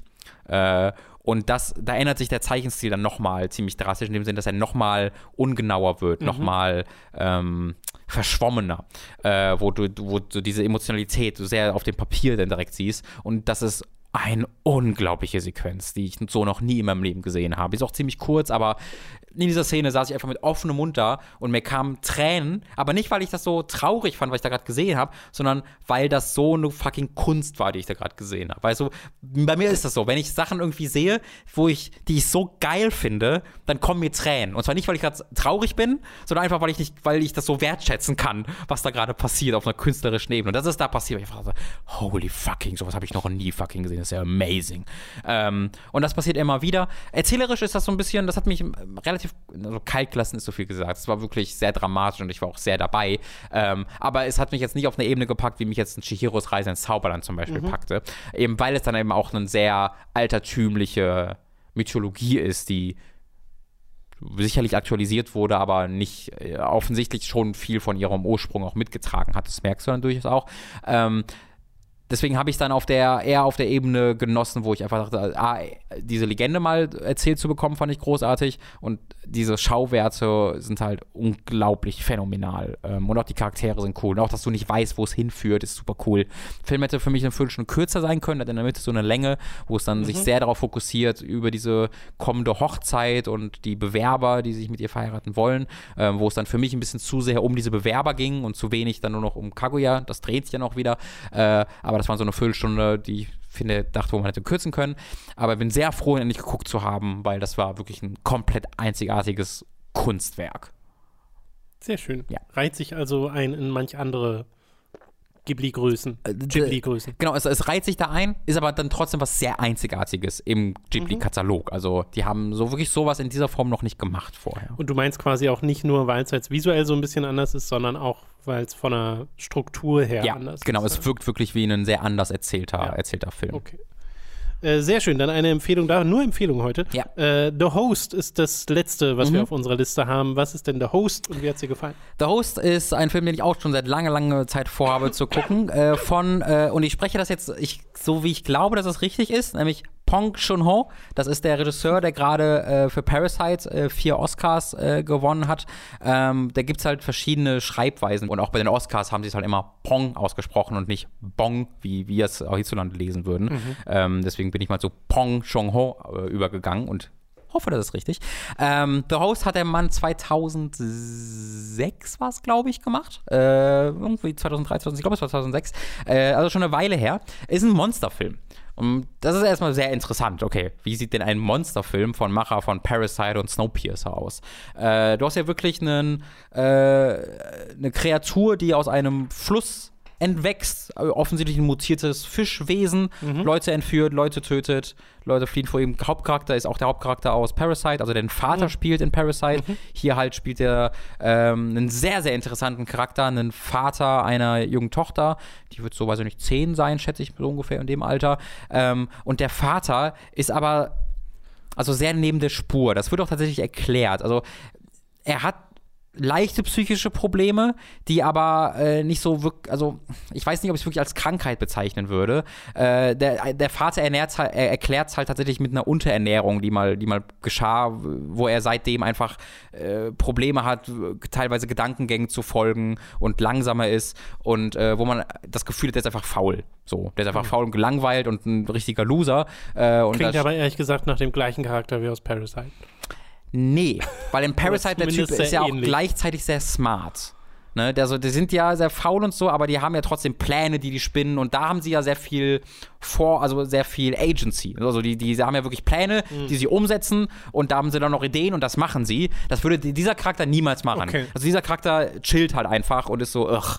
So. Mhm. Äh, und aber auf eine Art und Weise, wie ich das so noch nicht gesehen habe. Das ist halt nicht, er wird halt nicht als dieser Loser verkauft, sondern wirklich so als ja fast schon eine tragische Figur, der dann aber sehr halt diese Liebe für, für seine Tochter hat, äh, die ihn sehr dann, ähm, dann sehr leitet. Und äh, es hat tatsächlich so ein paar Ähnlichkeiten mit Parasite, weil du hast auch hier eine äh, Lower Class Family äh, das sind hier, das ist ein Vater, äh, älterer Mann, also äh, der, der, der ist dann, weiß ich nicht, 70 oder sowas wird er ungefähr sein. Äh, und halt den, seinen Sohn, was der ist, den ich gerade beschrieben habe, der halt irgendwie Mitte 30 hier so sein wird oder Anfang 30. Und dann hat dieser, dieser Sohn noch einen Bruder und eine Schwester, die auch so in seinem Alter sind.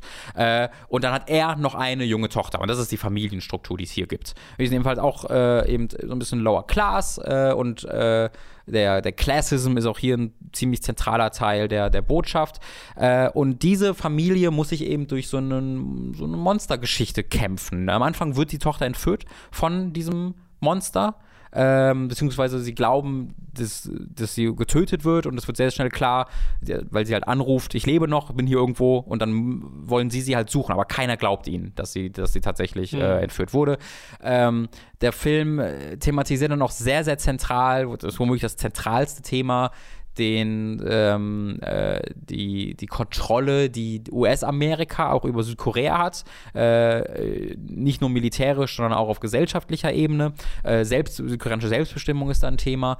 Ähm, und ist halt, macht genau das, was ich mir erhofft habe, nutzt halt diesen Aufhänger des Monsterfilms für wahnsinnig spannende, interessante gesellschaftliche Beobachtungen. Ähm, wo, das war ja auch eine der Stärken von Parasite. Es hat diesen, diesen sehr interessanten Plot, den du für sich komplett genießen kannst. Aber wenn du tiefer gehen willst, kannst du das sehr, sehr weit mhm. und sehr mhm. viel und kannst du sehr viel analysieren. Und genauso ist es auch bei The Host. Du kannst den als Monsterfilm wirklich mögen. Äh, das ist ein toller Monsterfilm. Ein sehr anderer Film, als man sich dann erwartet, weil er macht halt viel mehr, als man glaubt. Ähm, was ein bisschen Unterschied ist zu Parasite. Hier ist es so, im ersten Drittel dieses Films, ich wollte ein bisschen, dass er vorankommt. Also, wo er dann dieser klassische Monsterfilm noch ist, hat er mich zwar unterhalten, aber ich habe schon so ein bisschen darauf gewartet, mhm. dass das jetzt was macht mit mir. Äh, während das war bei Parasite nie der Fall. Bei Parasite war ich so von Anfang bis Ende, auch bei Snowpiercer war ich so von Anfang bis Ende sehr dabei. Und bei Horror habe ich gedacht, ja, das ist gerade ganz cool, aber warum mögen die Leute diesen Film denn so? Und dann merkte ich es nach und nach, weil es mehr, es gibt halt mehr, genau, es gibt halt mehrere Turns ja, in dieser ja. Film. Ich so, wo, exakt wie bei, wie bei, wie bei eben äh, Parasite auch, dass du was erzählt, ja, wo will dieser Film hin? Dass du gar nicht, keine Ahnung hast, was dieser Film als nächstes macht. Und das macht dann eben auch ähm, The Host sehr, sehr, sehr gut. Tolle Charaktere, super gut inszeniert. Das CG ist halt sehr gealtert. Das ist halt 2006er, Mitte 2000er äh, CG-Effekte. Dieses Monster ist zu keiner Zeit überzeugend oder echt. Okay. Ähm, aber trotzdem cool und das, ich hatte keine wirklichen Probleme mhm. damit, ähm, darüber hinwegzukommen, weil es eben auch nicht schlechtes CG ist. Also für die Zeit war das echt gutes CG und hat auch sehr viel Lob bekommen in den Reviews, die ich mir von damals durchgelesen habe ist halt 15 Jahre alt, das heißt sehr stark gealtert. Darüber konnte ich zumindest sehr einfach ähm, hinweggucken. Äh, hat mir ebenfalls sehr, sehr, sehr, sehr gut gefallen, wenig überraschend. Ich habe nur gute Empfehlungen diese Woche. Hattest du den auf Blu-ray geguckt? Oder? Äh, genau, kann ich dir okay. sehr gerne mal mitbringen. Äh, ja, sehr gerne. Sonst hätte ich jetzt halt gefragt, wo es den sonst zu gucken gibt, aber. Ich weiß, es, es gibt diverse Filme von, äh, von Pong Joon-ho auch auf Amazon Prime tatsächlich. Okay. Ähm, ich weiß, ich glaube, The Host ist auch Teil davon. Ich hatte mir den einfach vorher gekauft. Müssen wir einfach mal checken, ja. vielleicht ist dem ja der Fall. Dann sind wir tatsächlich durch für diese Woche mit noch äh, vier Filmempfehlungen. Äh, guckt bitte Birds of Prey, Little Woman, die Legende von Prinzessin Kaguya und The Host. sehr, unter sehr unterschiedlich. Das ist wirklich sehr äh, unterschiedlich. Das, das, sollte für jeden was dabei sein. müsste man zumindest meinen. Äh, okay, dann äh, soll es das doch gewesen sein. Wir würden uns freuen, wenn ihr uns unterstützt auf patreon.com slash oder steadyhq.de slash äh, Da könnt ihr uns mit 5 Dollar bzw. Euro monatlich supporten und erhaltet Zugriff auf alle exklusiven Inhalte. Alle zwei Wochen erscheint Hooked on Topic beispielsweise und es erscheint gerade wöchentlich Praise the Casual, wo wir uns so langsam dem Ende neigen yes. äh, mit dem Bloodborne-Durchgang von Robin und seinem Bruder Tom. Und äh, da äh, solltet ihr mal vorbeischauen sind inzwischen 27, nee, wie viele Episoden sind es gerade? Ich glaube 28. 28. Die letzte war 27 oder 28. ja, irgendwie so in dem Dreh. Mhm. Also auf jeden Fall habt ihr da einiges zu gucken, falls euch das gefällt. Und natürlich auch die erste Staffel, Praise the Casual, in der Dark Souls gespielt wurde. Nochmal gute zwei. Nee, sind 42 Folgen. Ja, also, äh, ja. ja. Gibt ein bisschen was.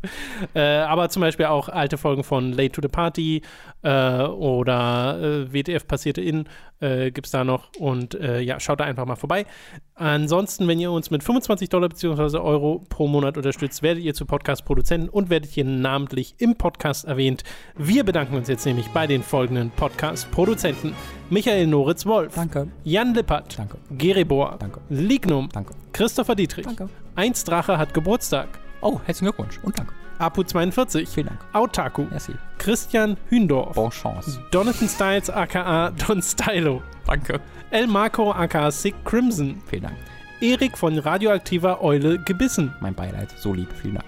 Fure96, Danke. Gustian, Vielen Dank. Hauke Brav, Ah. Lennart Struck, So lieb. Lisa Willig, Vielen Dank. Markus Ottensmann, Nett. McLovin008, Very nice. Michael, Das war eine Bord. Numimon digitiert zu, Oliver Ziffers, Danke, danke. Oma Müller, Vielen Dank. Sebastian Diel, Simon Dobichai, Zombie und Wintercracker Mm. und Tommy88088. Danke. Vielen Dank auch von mir an alle Podcast-Produzenten. äh, und damit sind wir durch äh, für diese Woche. Äh, ein etwas längerer Podcast, aber wir hatten ja auch ein bisschen was nachzuholen Mhm. äh, nach der einen verpassten Woche. Und nächste Woche geht es dann hoffentlich nochmal weiter, wenn du jetzt nicht auch noch. Äh, Ja, ich bin bisher, Abstürzt. also bisher ist das seichter, als ich, es, ich, ich, ich, ich glaube, es wäre schlimmer, wenn es, wenn, jetzt schon schlimmer, wenn es schlimmer werden würde, ähm, weil ich habe jetzt schon den Schnupfen und bisher ist mein Hals noch nicht tot. Normalerweise ist es so, okay, das Halskratzen ist da Mhm. und dann hast du irgendwann keine Stimme mehr und dann wachst du morgens auf und willst einfach sofort verenden, weil der Hals sich so anfühlt, wie er Mhm. anfühlt. Das hatte ich bisher noch nicht. Ich bin optimistisch, dass dem so bleibt. ja, bei mir war es äh, quasi letzten Samstag angefangen, Sonntag gemerkt, oh, wird schlimmer. Montag war so, holy shit. Hm, ja, genau. Und dann erstmal ein paar Tage komplett weg. Ich hoffe, ich werde beweisen. Also ich glaube, spätestens morgen bemerke ich das. Ja, ja, denke Ja. ich auch. Nee, aber ist ja gut so, äh, wenn dem nicht so ist. Äh, ich merke jetzt anhand des Podcasts, dass es doch noch Spuren hinterlässt, Mhm. aber äh, geht schon deutlich besser. Weil vor zwei Tagen zum Beispiel hätte ich wesentlich mehr gehustet in Ja, diesem Podcast. Äh, deswegen äh, sollte das jetzt auch langsam wieder komplett weg sein. Wir hoffen, ihr bleibt verschont von allzu fiesen Erkältungen und habt eine schöne Woche. Wir hören uns dann beim nächsten Mal. Tschüss. Bis dahin. Tschüss.